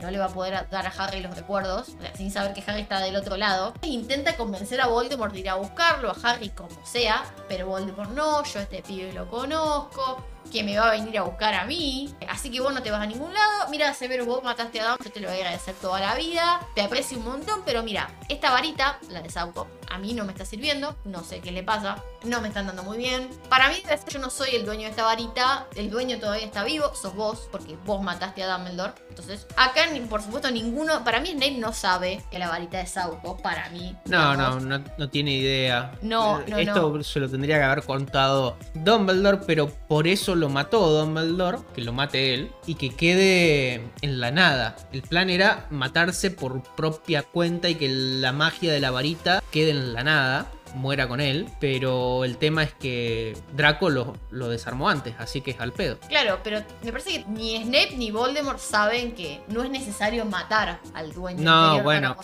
sea, Pasa ya con que- ganarle el duelo. eh, Pasa que Voldemort tiene la mentalidad de que eh, tiene que matar a la gente. Sí, para- es decía. sí. Violencia total. Por supuesto, Voldemort no sabe lo de Malfoy como nosotros.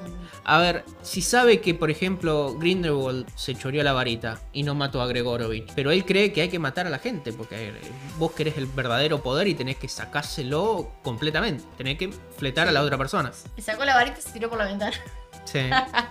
Yo, yo la verdad, lo de Malfoy, yo jamás lo asocié, la verdad. O sea, lo leí en ese momento y me, me olvidé. O sea, jamás lo asocié con que ahora Malfoy era el dueño de la varita. O sea, No, no. Que como lectores nos- todos tenemos la idea de que Lo que pasa es que sí es necesario matar, digamos. es que te, te engaña un poco con eso de que la varita dejó un rastro de sangre, van todos como matándolo. Después pasa lo de que te enterás de Gregorovich y Grindelwald y ya está, decís, bueno, es uno solo, pero no te queda, no, te no lo registras bien. Y esto, lo de Malfoy, pasa en el libro anterior y es muchísimo, muchísimo antes del cuando nosotros descubrimos la, la profecía, no la profecía, la leyenda de la reliquia de la muerte. Entonces para cuando le- leemos eso, ya lo que, lo, lo que había pasado con Malfoy ya es medio libro de, de diferencia. Ya leímos sí, Demasiado. demasiado. sí. Te leíste, Eh. si, si lo pones en espesor, te leíste el 1, el 2 y el 3 del libro hasta que llegaste a la parte de la profecía. Entonces, si flaco, no me acuerdo más. De, de que una partecita, un dialoguito de que justo Malfoy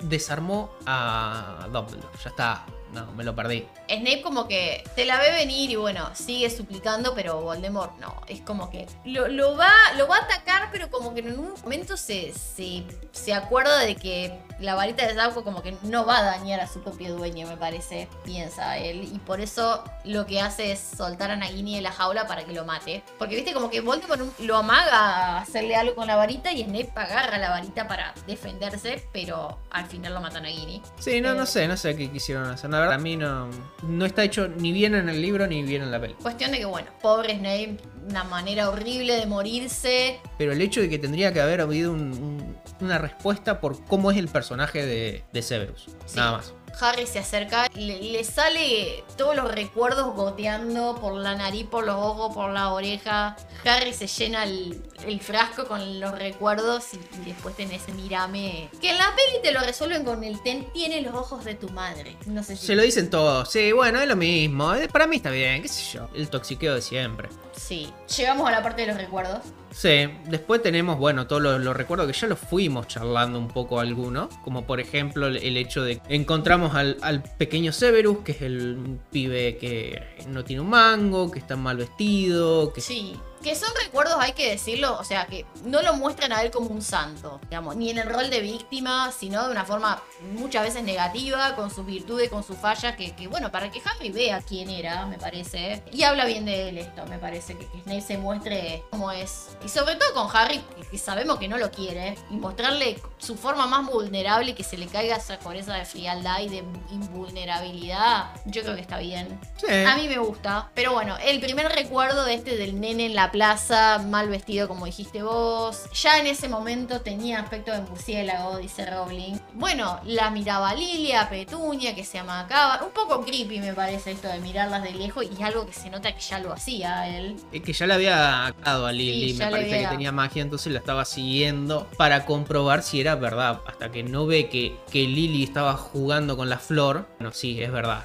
Porque esto tiene pintada de como que él la vio que hacía magia, pero no estaba seguro. O no tenía los huevos todavía como para encararla. Sí, Eh, acá o confirmó que era mm, bruja o justo los huevos y dijo, le quedó justo a- al pie de que, ¿cómo puede ser esto, eh, Lily? Bueno, no sé, Tuni, sí, yo sé, sos una bruja, hija de puta. No, No, le dice, sos una bruja, no pasa nada, yo también soy mago. Parece que eh, Petunia los conoce, dice, ah, sí, vos sos de los Snake que viven en la calle esa de la hilandera, toda despreciativa. Sí. Se ve un poco la tendencia de Petunia de espiar, que Harry dice que ya la tiene. De, de, de chusma. chismosa, sí. que sabe toda la, la, la la grela, vida y obra de los vecinos. la grela de todo el mundo, sí. Sí, también con, como con mala leche de, de- de bardearlo al pibito y él le contesta, le dice, sos una muggle y, y con todo el desprecio y Petunia se ofende y se va y Lily se va con ella. Sí. Y el pobre queda ahí como Las que... dos se van ofendidas. Sí, sí, sí. Queda ahí como pobrecito diciéndome, yo planeé esto de año y, y me salió mal. La cagué, sí. Claro. Ahí mira que dice,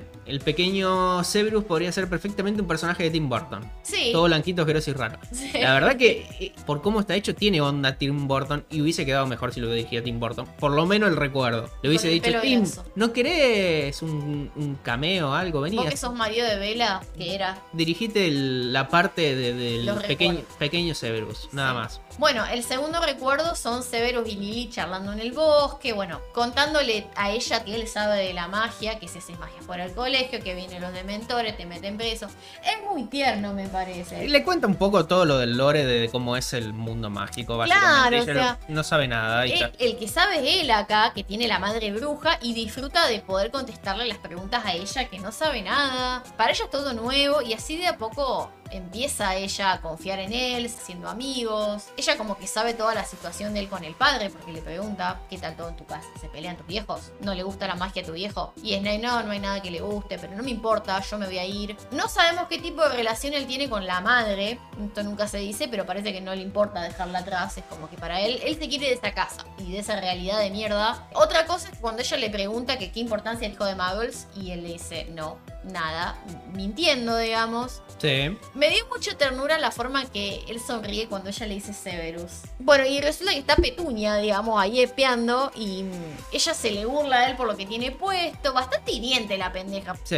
Y, y acá Severus se venga con un poquito de malicia al hacer que se le caiga una rama por la cabeza. Y Petunia se va llorando y, y bueno, Lily se... Porque sabe que hizo magia. Claro, o sea... Y, Y no. le miente, le y le dice, miente, no, yo no- no fui. Claro, y ahí, bueno, ahí no. Tiene- Dice, no, tiene mira, una- vos hiciste magia. No, a mí no me mentí. Severus me voy. Y Se agarra a la hermana y se va a la mierda. Es como que él tiene esa malicia, digamos, de, de saber manejar la magia como hacía Voldemort, digamos, ya de chiquito, sin varitas. Tiene esa malicia que no quiere que Lily vea, pero Lily se da cuenta, digamos. Sabe que ella no le gusta, pero Lily no... No le puede mentir, ella se da cuenta no, cuando le no. está mintiendo. Y además es clarísimo, Li- Lily le adora a Petunia. A pesar de que la pendeja, una pendeja de mierda a Petunia, pero Lily la adora y no se quiere pelear con ella. Y Petunia se enoja con Severus y se desquita con Lily, por lo que es este pibito. Y Severus no se da cuenta que estando bien con Petunia va a estar bien con Lily. Pero también es que no la quiere compartir a Lily. Lily es para él, ya bastante posesivo me parece. Tenemos el recuerdo en la plataforma 9 3 cuartos de, de Lily y Petunia discutiendo, que parece que Petunia, lo que vos dijiste la otra vez, y yo no me acordaba. De que le escribió le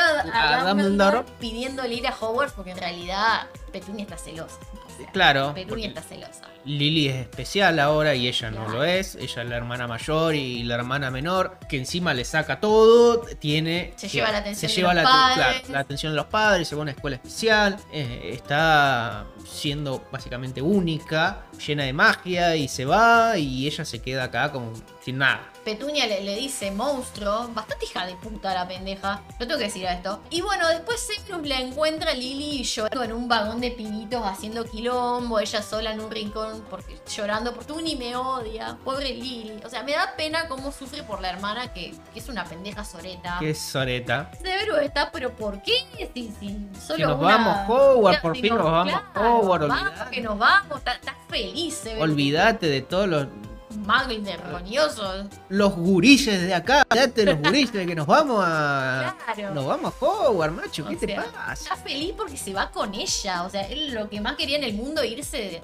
irse a, Hogwarts. Y ya está. Ya está en camino. Y Claro. vamos a comer todos los días, dice encima. Y, y bueno, convenientemente para la trama, ahí en el mismo vagón estaban los pequeños James y Severus, que bueno, empiezan a discutir por las casas, que por qué es Slytherin, que por qué Gryffindor. Eh, Snape dice, bueno, ojalá nos pongan en el líder, salta James como en el líder, y no, ni en pedo. Y Sirius, ah, bueno, toda mi familia es el líder, y bueno. Uy, si yo pensaba que era buena persona. Como que cada uno trae como sus propios prejuicios realmente sobre la casa del otro. Para mí, la madre de Snape a, a Slytherin y por supuesto le habrá hablado maravillas de Slytherin. Y Y ya venía predispuesto. Claro, y pestes en contra de Gryffindor. Bueno, de acá sale el apodo que Hicus. Pero ella se pone del lado de Severus. Dice, vámonos Severus, vamos a buscar otro dragón. Y ellos le hacen burla. Toda la misma situación si la pensás que Harry y Ron en su primer viaje en tren. Con Germán. Que se hacen amigos entre ellos. Se conocen con Malfoy y se hacen enemigos de Malfoy. Bueno, Hermione que les cae mal. Sí, es, es un paralelo bastante.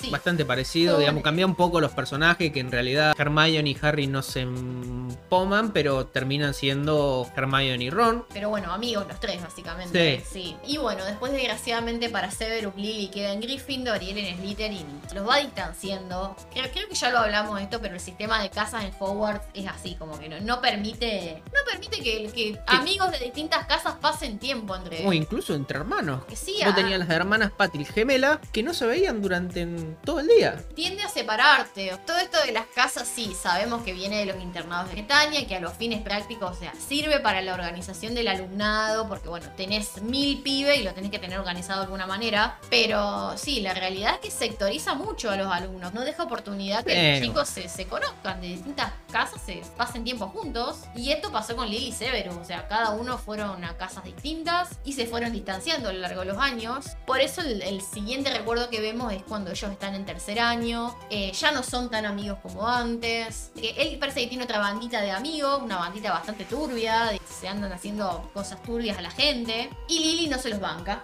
y se lo hace saber a Seb, porque ahora le dice Seb. Jamás me imaginé leer que Snape tiene un apodo, Seb.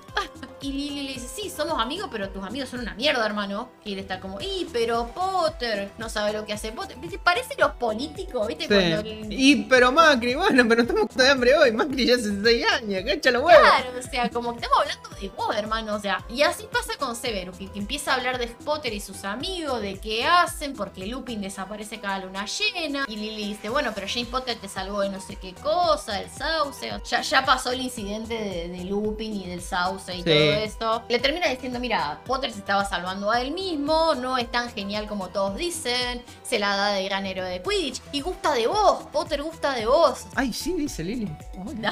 Ella como que dice, no, bueno, sí, sabe que, que James Potter es es un sinvergüenza y un creído, pero eso no quita que los, los amigos de Severus sean todos unos oretes. Es Zap Brannigan, James. Que se quiere tumbar a Lila y Lila no quiere hasta que después. Ay.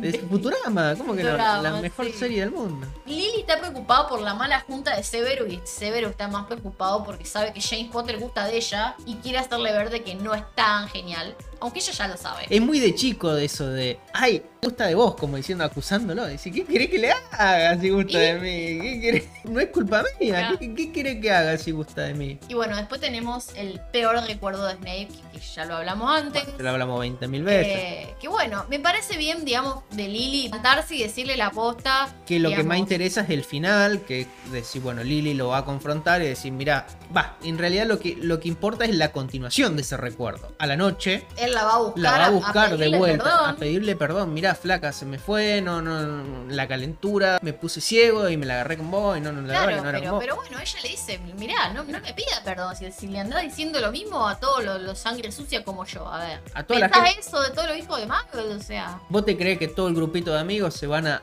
a pensar, a detener lo que están haciendo porque yo soy amiga tuya? No, a mí me tratan igual de sangre sucia como cualquier otro. Así que si vos te juntás con ellos, vos pensás que yo soy un sangre, una sangre sucia. Ya está, flaco. ¿qué Allá, andás haciendo? allá O sea, vos, allá vos. Realmente me, me parece bien de Lily esto de plantarse y de la posta realmente. La verdad que Es no tiene que- ningún kilo. Va a ver, y él le tira en cara de decir, mira, vos te juntás con Jamie, Jamie gusta de vos, y que está bien, pero él no anda tildando a gente de sangre sucia, ni, ni discriminando a gente por ahí, ni haciéndole, sí, cosas turbias, Sí, ni, sí. ni apoyando a gente que hacen cosas más turbias todavía afuera del colegio. qué sé yo, pero bueno, Eh, la actitud de Lily me parece bien porque se plan, dice la posta que a veces uno por los amigos perdona y deja pasar un montón de cosas y no corresponde. Y O la sea, verdad que ella fue perdonando, fue perdonando, Sí. perdonando, perdonando, hasta que se- Sí. una vez que estaba con el agua, que- con el agua al cuello y sigo perdonando y cuando tenés el agua acá arriba decís, bueno, ya está, flaco, yo quiero Claro, o sea, llega un punto que uno no puede defender lo indefendible y también es cierto que él le pide perdón y es como esa gente que vive pidiendo perdón y se sigue mandando cagadas. Claro, Si, sí. si no hay intención de cambiar, Una cosa es que te mande sirve, cagada y está todo bien, todo el mundo se manda cagada,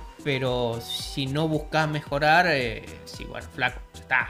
Y realmente Snape, después de eso, no hizo nada para eh, recuperar su amistad, no dejó su afición por las artes oscuras, no dejó de se volcó más con- a ese Claro, lado. o sea, peor. Porque o sea, si vos, si terminaba, si empezaba el año escolar y Severus era un, una Heidi, eh, no se peleaba más con nadie, eh, va a detener el grupete de amigos. Bueno, igual Lily iba a volver y iba a decir, mirá, flaca, yo por vos cambié. Claro, o sea, Algo, qué sé yo, ah, haces un cambio y te mostrás, decís, mirá, cambié, por vos cambié. o sea, y unirse a los mortífagos incluso sabiendo de, de que en la supremacía de Voldemort, por ser hija de Magos, no iba a estar nunca a salvo. O sea, No, e iba a ser de los primeros en caer en todo caso. Claro, o sea, quizá albergaba la, la infantil esperanza de que a ella no le pase nada. Incluso O sea- más eh, tenido en cuenta la, la necesidad de que James quede con vida y de fletar a Lily. En el régimen de Voldemort Claro, el Estaba- pura, estaba mejor visto decir, mira, aunque James se retobara un poco, déjalo que se retobe, que patalee un poco. Pero él es sangre pura, déjalo que patalee allá, déjalo, déjalo. Pero la mina esta fletala, no, no, Claro. no, pues no es. Entonces,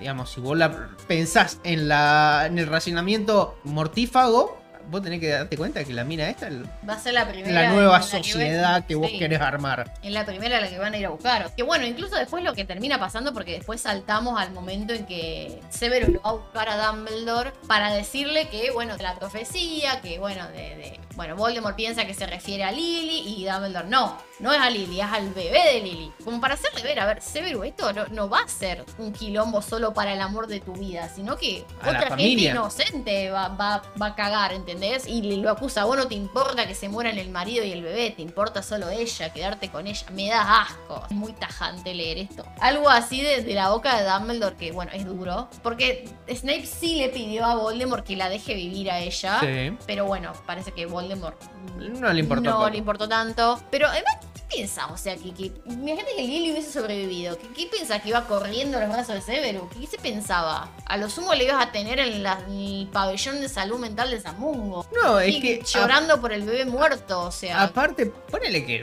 bueno, no necesariamente va a terminar como los padres de Neville, pero te va a mirar a vos, a vos siendo Severus, ¿no? Y va a ver al grupo de personas que le fletaron al marido y al pibe. Claro, no, no va a ir a, ay, que ay, ahora sí estoy, tengo vida libre de estar con vos, Severus, mi amor de toda la vida. No, no. no. Porque Severus no es que decir, bueno, yo estaba en el grupo de, de adentro tratando de, de siendo espía o lo que sea. Vos lo mandaste, le apuntaste hacia mi familia. Claro. Fue Snape quien le advirtió a Dumbledore de que los Potter eran los que estaban en peligro. Los que eh, Lord Voldemort había Ah, elegido sí. como, como próximo objetivo, por así decirlo. Creo que acá Dumbledore es, le, impone el castigo, digamos, o karma de, bueno, fuiste tan egoísta de pedirle a Voldemort que, que deje vivir solo a la mina que te gusta y el pibe te chupó un huevo, bueno, ahora el pibe que vivió lo vas a tener que cuidar de por vida. Por supuesto no se lo dice así, le entra por el tema de, bueno, de los ojos de Harry, que tienen la misma forma y color que los Lily, y después por lo más lógico, que si la amabas de verdad, ayúdame a que la muerte de Lily no sea en vano. Y Snape le dice, bueno, sí, pero no se lo digas al pibe, que esto que entre nosotros. Sí. Harry empezando en Hogwarts, con Snape despotricando por esto que hablábamos, de que Harry es un creído, encantado por la fama, mediocre y bla. Y Dumbledore, no, chabón, nada que ver, es lo que vos querés ver. No, no es lo que dice el resto de los profesores. Avanzando entonces al momento en que Dumbledore intente ponerse el anillo de, los Gauns con la piedra de la resurrección. Acá es un momento decisivo donde se definen los planes de cara que va a ser lo que se viene, digamos, este anillo que tenía la maldición superpoderosa, que esto era lo que había hecho que la mano derecha de Snape se le ponga negra. Snape lo estaba curando, le había preparado la poción. Ahora logré impedir que la maldición se extienda por el brazo, pero no va a ser mucho tiempo, tenés un año más o menos. Hasta que la maldición se termine de extender y sea irreversible. Sí, sí, sí. Le dice, ¿por qué sos un pelotudo? ¿Por qué mierda te, pus- te pusiste ese anillo? O sea, te preocupa por Dumbledore. Claro, no, no, que- porque aparte como que mira el anillo y, y se da cuenta al toque de que está maldito de todos lados y le dice, ¿cómo te fuiste a poner esto? Si, si es por demás de obvio que tiene maldiciones de todos los colores y vos fuiste y te lo vas a poner. ¿Qué miércoles te pasó en la cabeza? ¿Qué, ¿Qué tenés? yo? Me parece que ya hay una relación bastante especial la de ellos. Más de 15 años laburando juntos. Dumbledore podemos decir que es el único que lo conoce a fondo. a, a Severus, al verdadero Severus Snape. Y, y bueno, por mucho que, que, que Snape es, él le debe mucho a Dumbledore. Dumbledore le dio una segunda oportunidad y, y formó un lazo con él y de alguna manera logró penetrar en esa coraza de, de tipo duro y, y- Sí, bueno, profesor es malo. lo que le costó digamos. el hecho de el, el Severus se tuvo que mostrar como es para que Dumbledore lo dejara entrar a, a Círculo Rojo, básicamente. Y una vez que se dejó volar el hecho de, de declararse, creo, a- hacia Lily, aunque sea no a Lily en, en persona, sino a, a Albus, es lo que mm, él ya dejó de tener secretos que le importen guardar hacia Claro. Ahí es como que no tiene más secreto y se charlan básicamente de igual a igual en lo privado, ¿no? Claro, pero bueno, realmente acá es cuando se empieza a, cranear el plan de que es Severo quien lo mate. Que bueno, que el alma de. Dice, bueno, si no te importa que te maten, ¿por qué no dejas que te mate Ma- eh, Malfoy? Y no, pero ese chico. Hay el alma de ese chico no está tan dañada como. Todavía no mató a nadie, no... Sí, pero bueno, dice, eh, si Hogwarts cae bajo el control de Voldemort, vos te vas a asegurar de proteger a los alumnos. No sé hasta qué punto cumplió eso, porque bueno, los dejó a los carros viéndole lo que quisieron con los pibes, Sí. pero bueno. También dejaba a los profesores que, que también hicieron lo que, quería- lo que querían, a los otros profesores. Eh, Eh. Digamos, como que buscaba mm, equilibrar con, con el hecho de si, bueno, a los profesores normales no le pone la, la cuerda tan apretada, por así decirlo. Acá después tenemos la conversación esta que escucha Hagrid en el bosque prohibido, de que Snape a lo mejor ya no está tan seguro de hacer algo, y bueno, era de, de esto, de matarlo. De fletarlo. de sí. fletarlo y bueno, Snape como que es celoso de todo el tiempo que pasa con Harry. Dice, ¿qué, qué tanto te reunís con Potter vos? Como que sí, ¿pero por qué no confías en mí? Y Dumbledore acá hace una metáfora maravillosa que dice, eh, esto resume básicamente todo su accionar en la vida. Dice, prefiero no poner todos mis secretos en una misma canasta, sobre todo tratándose de una canasta que pasa demasiado tiempo colgada de Voldemort. y sí, realmente es, es lo, que, lo que hace, digamos. Le dice a cada uno lo que le conviene saber y nada más. O sea, como que hace como en Oppenheimer de la... Compartimentalización. O sea, cada quien lo que le corresponde y nada más. Y es un poco eso. Harry y Snape son lo- los mayores peones eh, en el. lo- los que más han sido manipulados, pero la gran diferencia es. Sí, Snape sabe que es un peón y Harry no. Sí. Y aún así elige seguir ayudando a ¿entendés? Bueno, la revelación de que las cosas que Harry tiene que saber antes de hacer ciertas cosas, digamos, si, si Voldemort teme por la vida de Nagini, bueno, el momento en que Harry sepa algo, que es el séptimo Horcrux. Por supuesto no se lo dice así porque Snape no sabe de los Horcruxes, pero le dice que... expli- bueno, que parte de, de Voldemort se impregnó en Harry. y, eh, cuando llegue el momento, Harry va a tener que ser eh, fletado por el mismísimo Voldemort. Claro, y bueno, y la indignación de Snape, o sea, que, refleja lo que sentimos nosotros. O sea, acá en este momento lo rebancamos al chabón y por eso es que después escuchamos la famosa y célebre frase, lo criaste como cerdo para el matadero. Puede que no le caiga a Harry, nunca le va a caer bien, al fin y al cabo, pero realmente, después de haber trabajado tanto y maquinado tanto y todas las cosas que hizo, mintió, espió, puso su vida en peligro, todo para cuidarlo al pibe, ¿para qué? Para que se muera. Para, no, no para que se muera, para hacerlo fletar. Para hacerlo matar. Engordemos al pibe y dejemos que Voldemort lo mate. Es para hacer lo que hizo Harry, ponerse a romperle los juguetitos de la bronca. No puede ser tan frío calculador. Y, y bueno, y después se ve, eh, Dumbledore, no media que hora lo querés al pibe. Y Snape dice, por él, dice, y, y bueno, hace el patronus de la sierva plateada y el después de tanto tiempo. Always. Always. Que esto no lo dice en el libro, pero sí lo dice en la película. Lo dice, sí. Eh, En el libro no pasa nada, no dice nada. No, dice sí, después de tanto tiempo. Pero para mí no es por Harry que lo quiere. Para mí es por Lily. Obviamente, Lily es la que está flotando ahí. Claro, o sea, Lily. pero es como que, a ver, todo el tiempo me dijiste que había ¿Por que hacer esto por... Por- el hijo de Lily. O Claro, sea, ¿por qué? Para vengar a Lily. Para mantener el legado de Lily y vengarla. Y que Lily no haya muerto en vano. Bueno, pero a ver, él la pone para que Lily no, muer- no muera en mano. Él lo puede poner para. ¿Por qué? Por Lily. ¿Por qué? Porque el chabón este me fletó la mina. Ahora que lo fleto yo a él, hago todo lo posible hasta mi último. re- Y si la muerte mía me, me pone más cerca de, de vengar a Lily, allá vamos. Ajustemos la, la.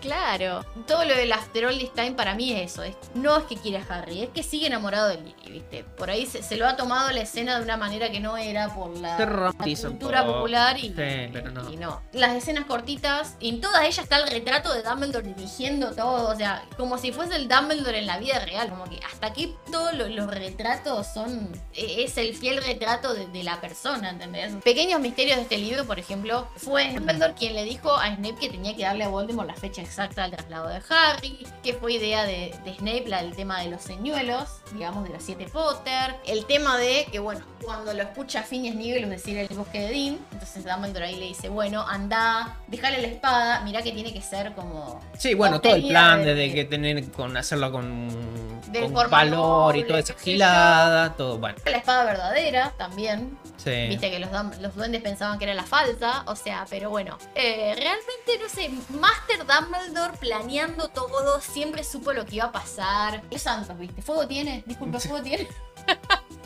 Le falta la pipa. Sí, sí, sí. Tara, Ah. ta, tara, tara, ta, tara, ta. Y bueno, al final, en la batalla final, Voldemort versus Harry, ahí Harry le revela que Snape nunca estuvo de su parte. Que en realidad no era un doble agente ni un triple agente, era un cuádruple agente. Claro, o sea, que, que siempre trabajó para Dumbledore, o sea, en contra de Voldemort porque amó toda su vida a Lily. Que me parece que, bueno, es, un, es algo que Snape que siempre hubiese querido, me parece que... Que lo Que, supiera. que Voldemort no se muera sin saberlo, digamos. Sí. ¿Qué capítulo este de los? Para mí es uno de mis favoritos. No lo redime Snape, me parece. Te ayuda a entenderlo. Te ayuda a entenderlo. Creo que Snape hizo cosas cuestionables, tomó malas decisiones en su vida y pasó el resto de su pagando y tratando de enmendarlo. Quizá no haya sido por las razones correctas. Y no lo, pa- no lo pagó de la forma correcta tampoco. Eh, ni por puro altruismo, pero bueno, lo hizo. Lo cual no lo hace ser una buena persona. Tuvo actitudes, bueno, tanto buenas como reprochables. O sea, no es un santo el tipo, no es un No. héroe, no es el típico héroe que hace todo bien, que, que le resulta fácil hacer lo correcto, como Harry. Es un tipo que, que le, le cuesta, digamos, tomar la decisión correcta y, bueno, muchas veces lo quiere hacer pero no puede. Lo que pasa es que ahora es como que ya está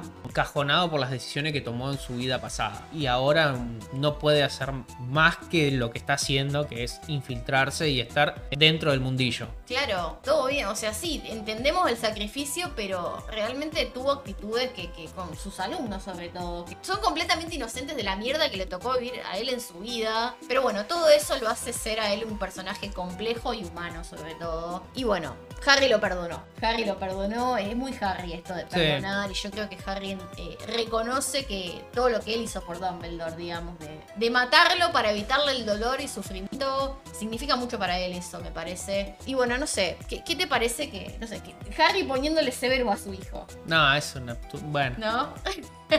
Eh, en el momento decís, ah, sí, bueno, pero ¿por qué no Lupin? No Sirius. Bueno, pero ya James Sirius era su primer Bueno, sí. El Albus también, a mí los dos nombres me hacen ruido en realidad. Albus Severus, los dos nombres me hacen ruido. Un chabón que te manipuló toda la vida y otro chabón que te odió toda la vida porque eh, le hacías acordar a la madre muerta. qué sé yo, a mí esto de poner nombres de, de gente muerta, no, de gente pasada no me va. No, a, no, a mí no es porque es gente muerta. No, a mí pero- decir, está todo bien, se, se murió y... Pero la onda es el legado que dejó. Si querés poner James, bueno, yo quería mucho a mi viejo y se llamaba James. James. Tengo una piba, Lily. Bien, Lily. Pero... Ponele eh, Carlos Jorge, no sé. ponele al otro, ponele Lupin. Remus. Pon- Remus. Segunda casa de Severus, ¿qué te parece? Está difícil, pero A yo ver, uno creo- puede reconocer que soy la valentía y qué sé yo. Y ahora yo, antes creo que al principio decía, no, pero es muy Gryffindor, para mí es muy Gryffindor. Ahora estoy tirando más para Ravenclaw. Estamos al revés, creo, los dos, de cómo arrancamos. Sí, yo antes pensaba Ravenclaw y ahora digo más Gryffindor. Bueno, yo ahora como que entiendo tu postura y vos te fuiste para el lado mío, y entendía mis posturas y creo que los dos nos peleamos diciendo, no, pero es más esto, es más esto. Y bueno, terminamos los dos entendiendo la postura del otro y dijimos, y listo, ahora estamos, estamos con las posiciones cambiadas. Eh, yo creo que para muy frío, muy calculador. Muy inteligente. Muy inteligente, es muy uno de los más brillantes de la saga. Pero bueno, sí, a ver, porque tengas un acto o muchos actos de valentía tampoco te hacen al casa. Y tampoco decís el hecho de que, ah, pero porque fue re inteligente también te hace de, de Ravenclaw. Recordemos, Hermione es la persona más inteligente de, de la clase que estaba en ese año, en esos años en el castillo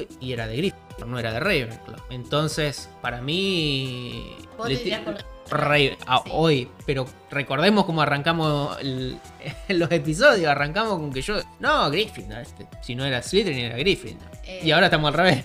Bueno, yo por, por todo lo, lo que sabemos al, al final, yo creo que es un gran acto de valentía el, el- el seguir, digamos, hacer esto por, por esta persona, digamos, matar a otro para mí fue un gran acto de valentía, el decir, bueno, le, le voy a ahorrar el sufrimiento a este tipo que, que si no se va a morir por este maleficio de mierda, que es como un cáncer al final, o, o lo van a los mortífagos, pero antes le van a hacer un montón de cosas antes de matarlo, entonces yo tengo que hacer algo por él y, y lo hago con... Y me enfrento a esto porque sé que después se me viene, se me viene la, la, la mal. Yo voy a quedar como un hijo de puta frente a todo el mundo mágico y si ganan los, los buenos, también voy a quedar como un hijo de puta y no, no, no lo voy a tener a Dumbledore que me defienda. Y si gana Voldemort, Voldemort se, se va a volver eventualmente contra mí y también la voy a tener mala. Entonces es un gran acto de valentía, me parece. El haberlo dar, un paso, el dar un paso al frente y decir, esto es lo que tengo que hacer, esto es lo que a mí me toca por todo lo que yo viví. Por Las eso dos yo son dije, sí. Las dos son Eh. justificables y las podés justificar de los dos lados. Lo podés justificar del lado de la valentía, lo podés justificar de decir, mira, fue un movimiento calculado para conseguir y que la, la misión tuviera más chances de éxito. Eh, ¿Querés elegirle un porcentaje? Ponele 60 Slytherin, 20 Ravenclaw y 20 Gryffindor. ahí está, ahí quedamos está, todo el ¿viste? mundo contento. Ahí está. Lo que sí sabemos es que 0% Hufflepuff.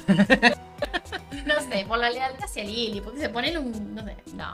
Pero como dije antes, no porque alguien sea inteligente lo hace de una casa, Sí, ni, ni porque haya tenido dos o tres eh, valentía lo hace de otra casa. Es, es, es así. Es así. Bueno, gente, es... Vamos terminando Vamos terminando. por el día de hoy. Sí. Recuerden antes de salirse, pasen por Cerdos con Peluca, ahí que está el link arriba en el pin. Sí, Vayan a los- a- ahí se al chat suscribir. y vayan al, al link y suscríbanse, ayuden a, a- a subir los numeritos del canal, porfa. También recuerden que si les gusta el contenido que hacemos, pueden apoyarnos en cafecito.app barra Potterwatcher y si están afuera del país, pueden hacerlo en coffee, coffee con K, co-fi.com barra Potterwatcher. Ahí pueden dejarnos los cafecitos que ustedes quieran. Pero Eh, bueno, si no nos pueden apoyar de una forma monetaria, Ta- pueden también. hacerlo a través de cualquiera de nuestras redes sociales, siguiendo, apoyando, likeando, estando acá en el vivo, que esto ayuda un montón.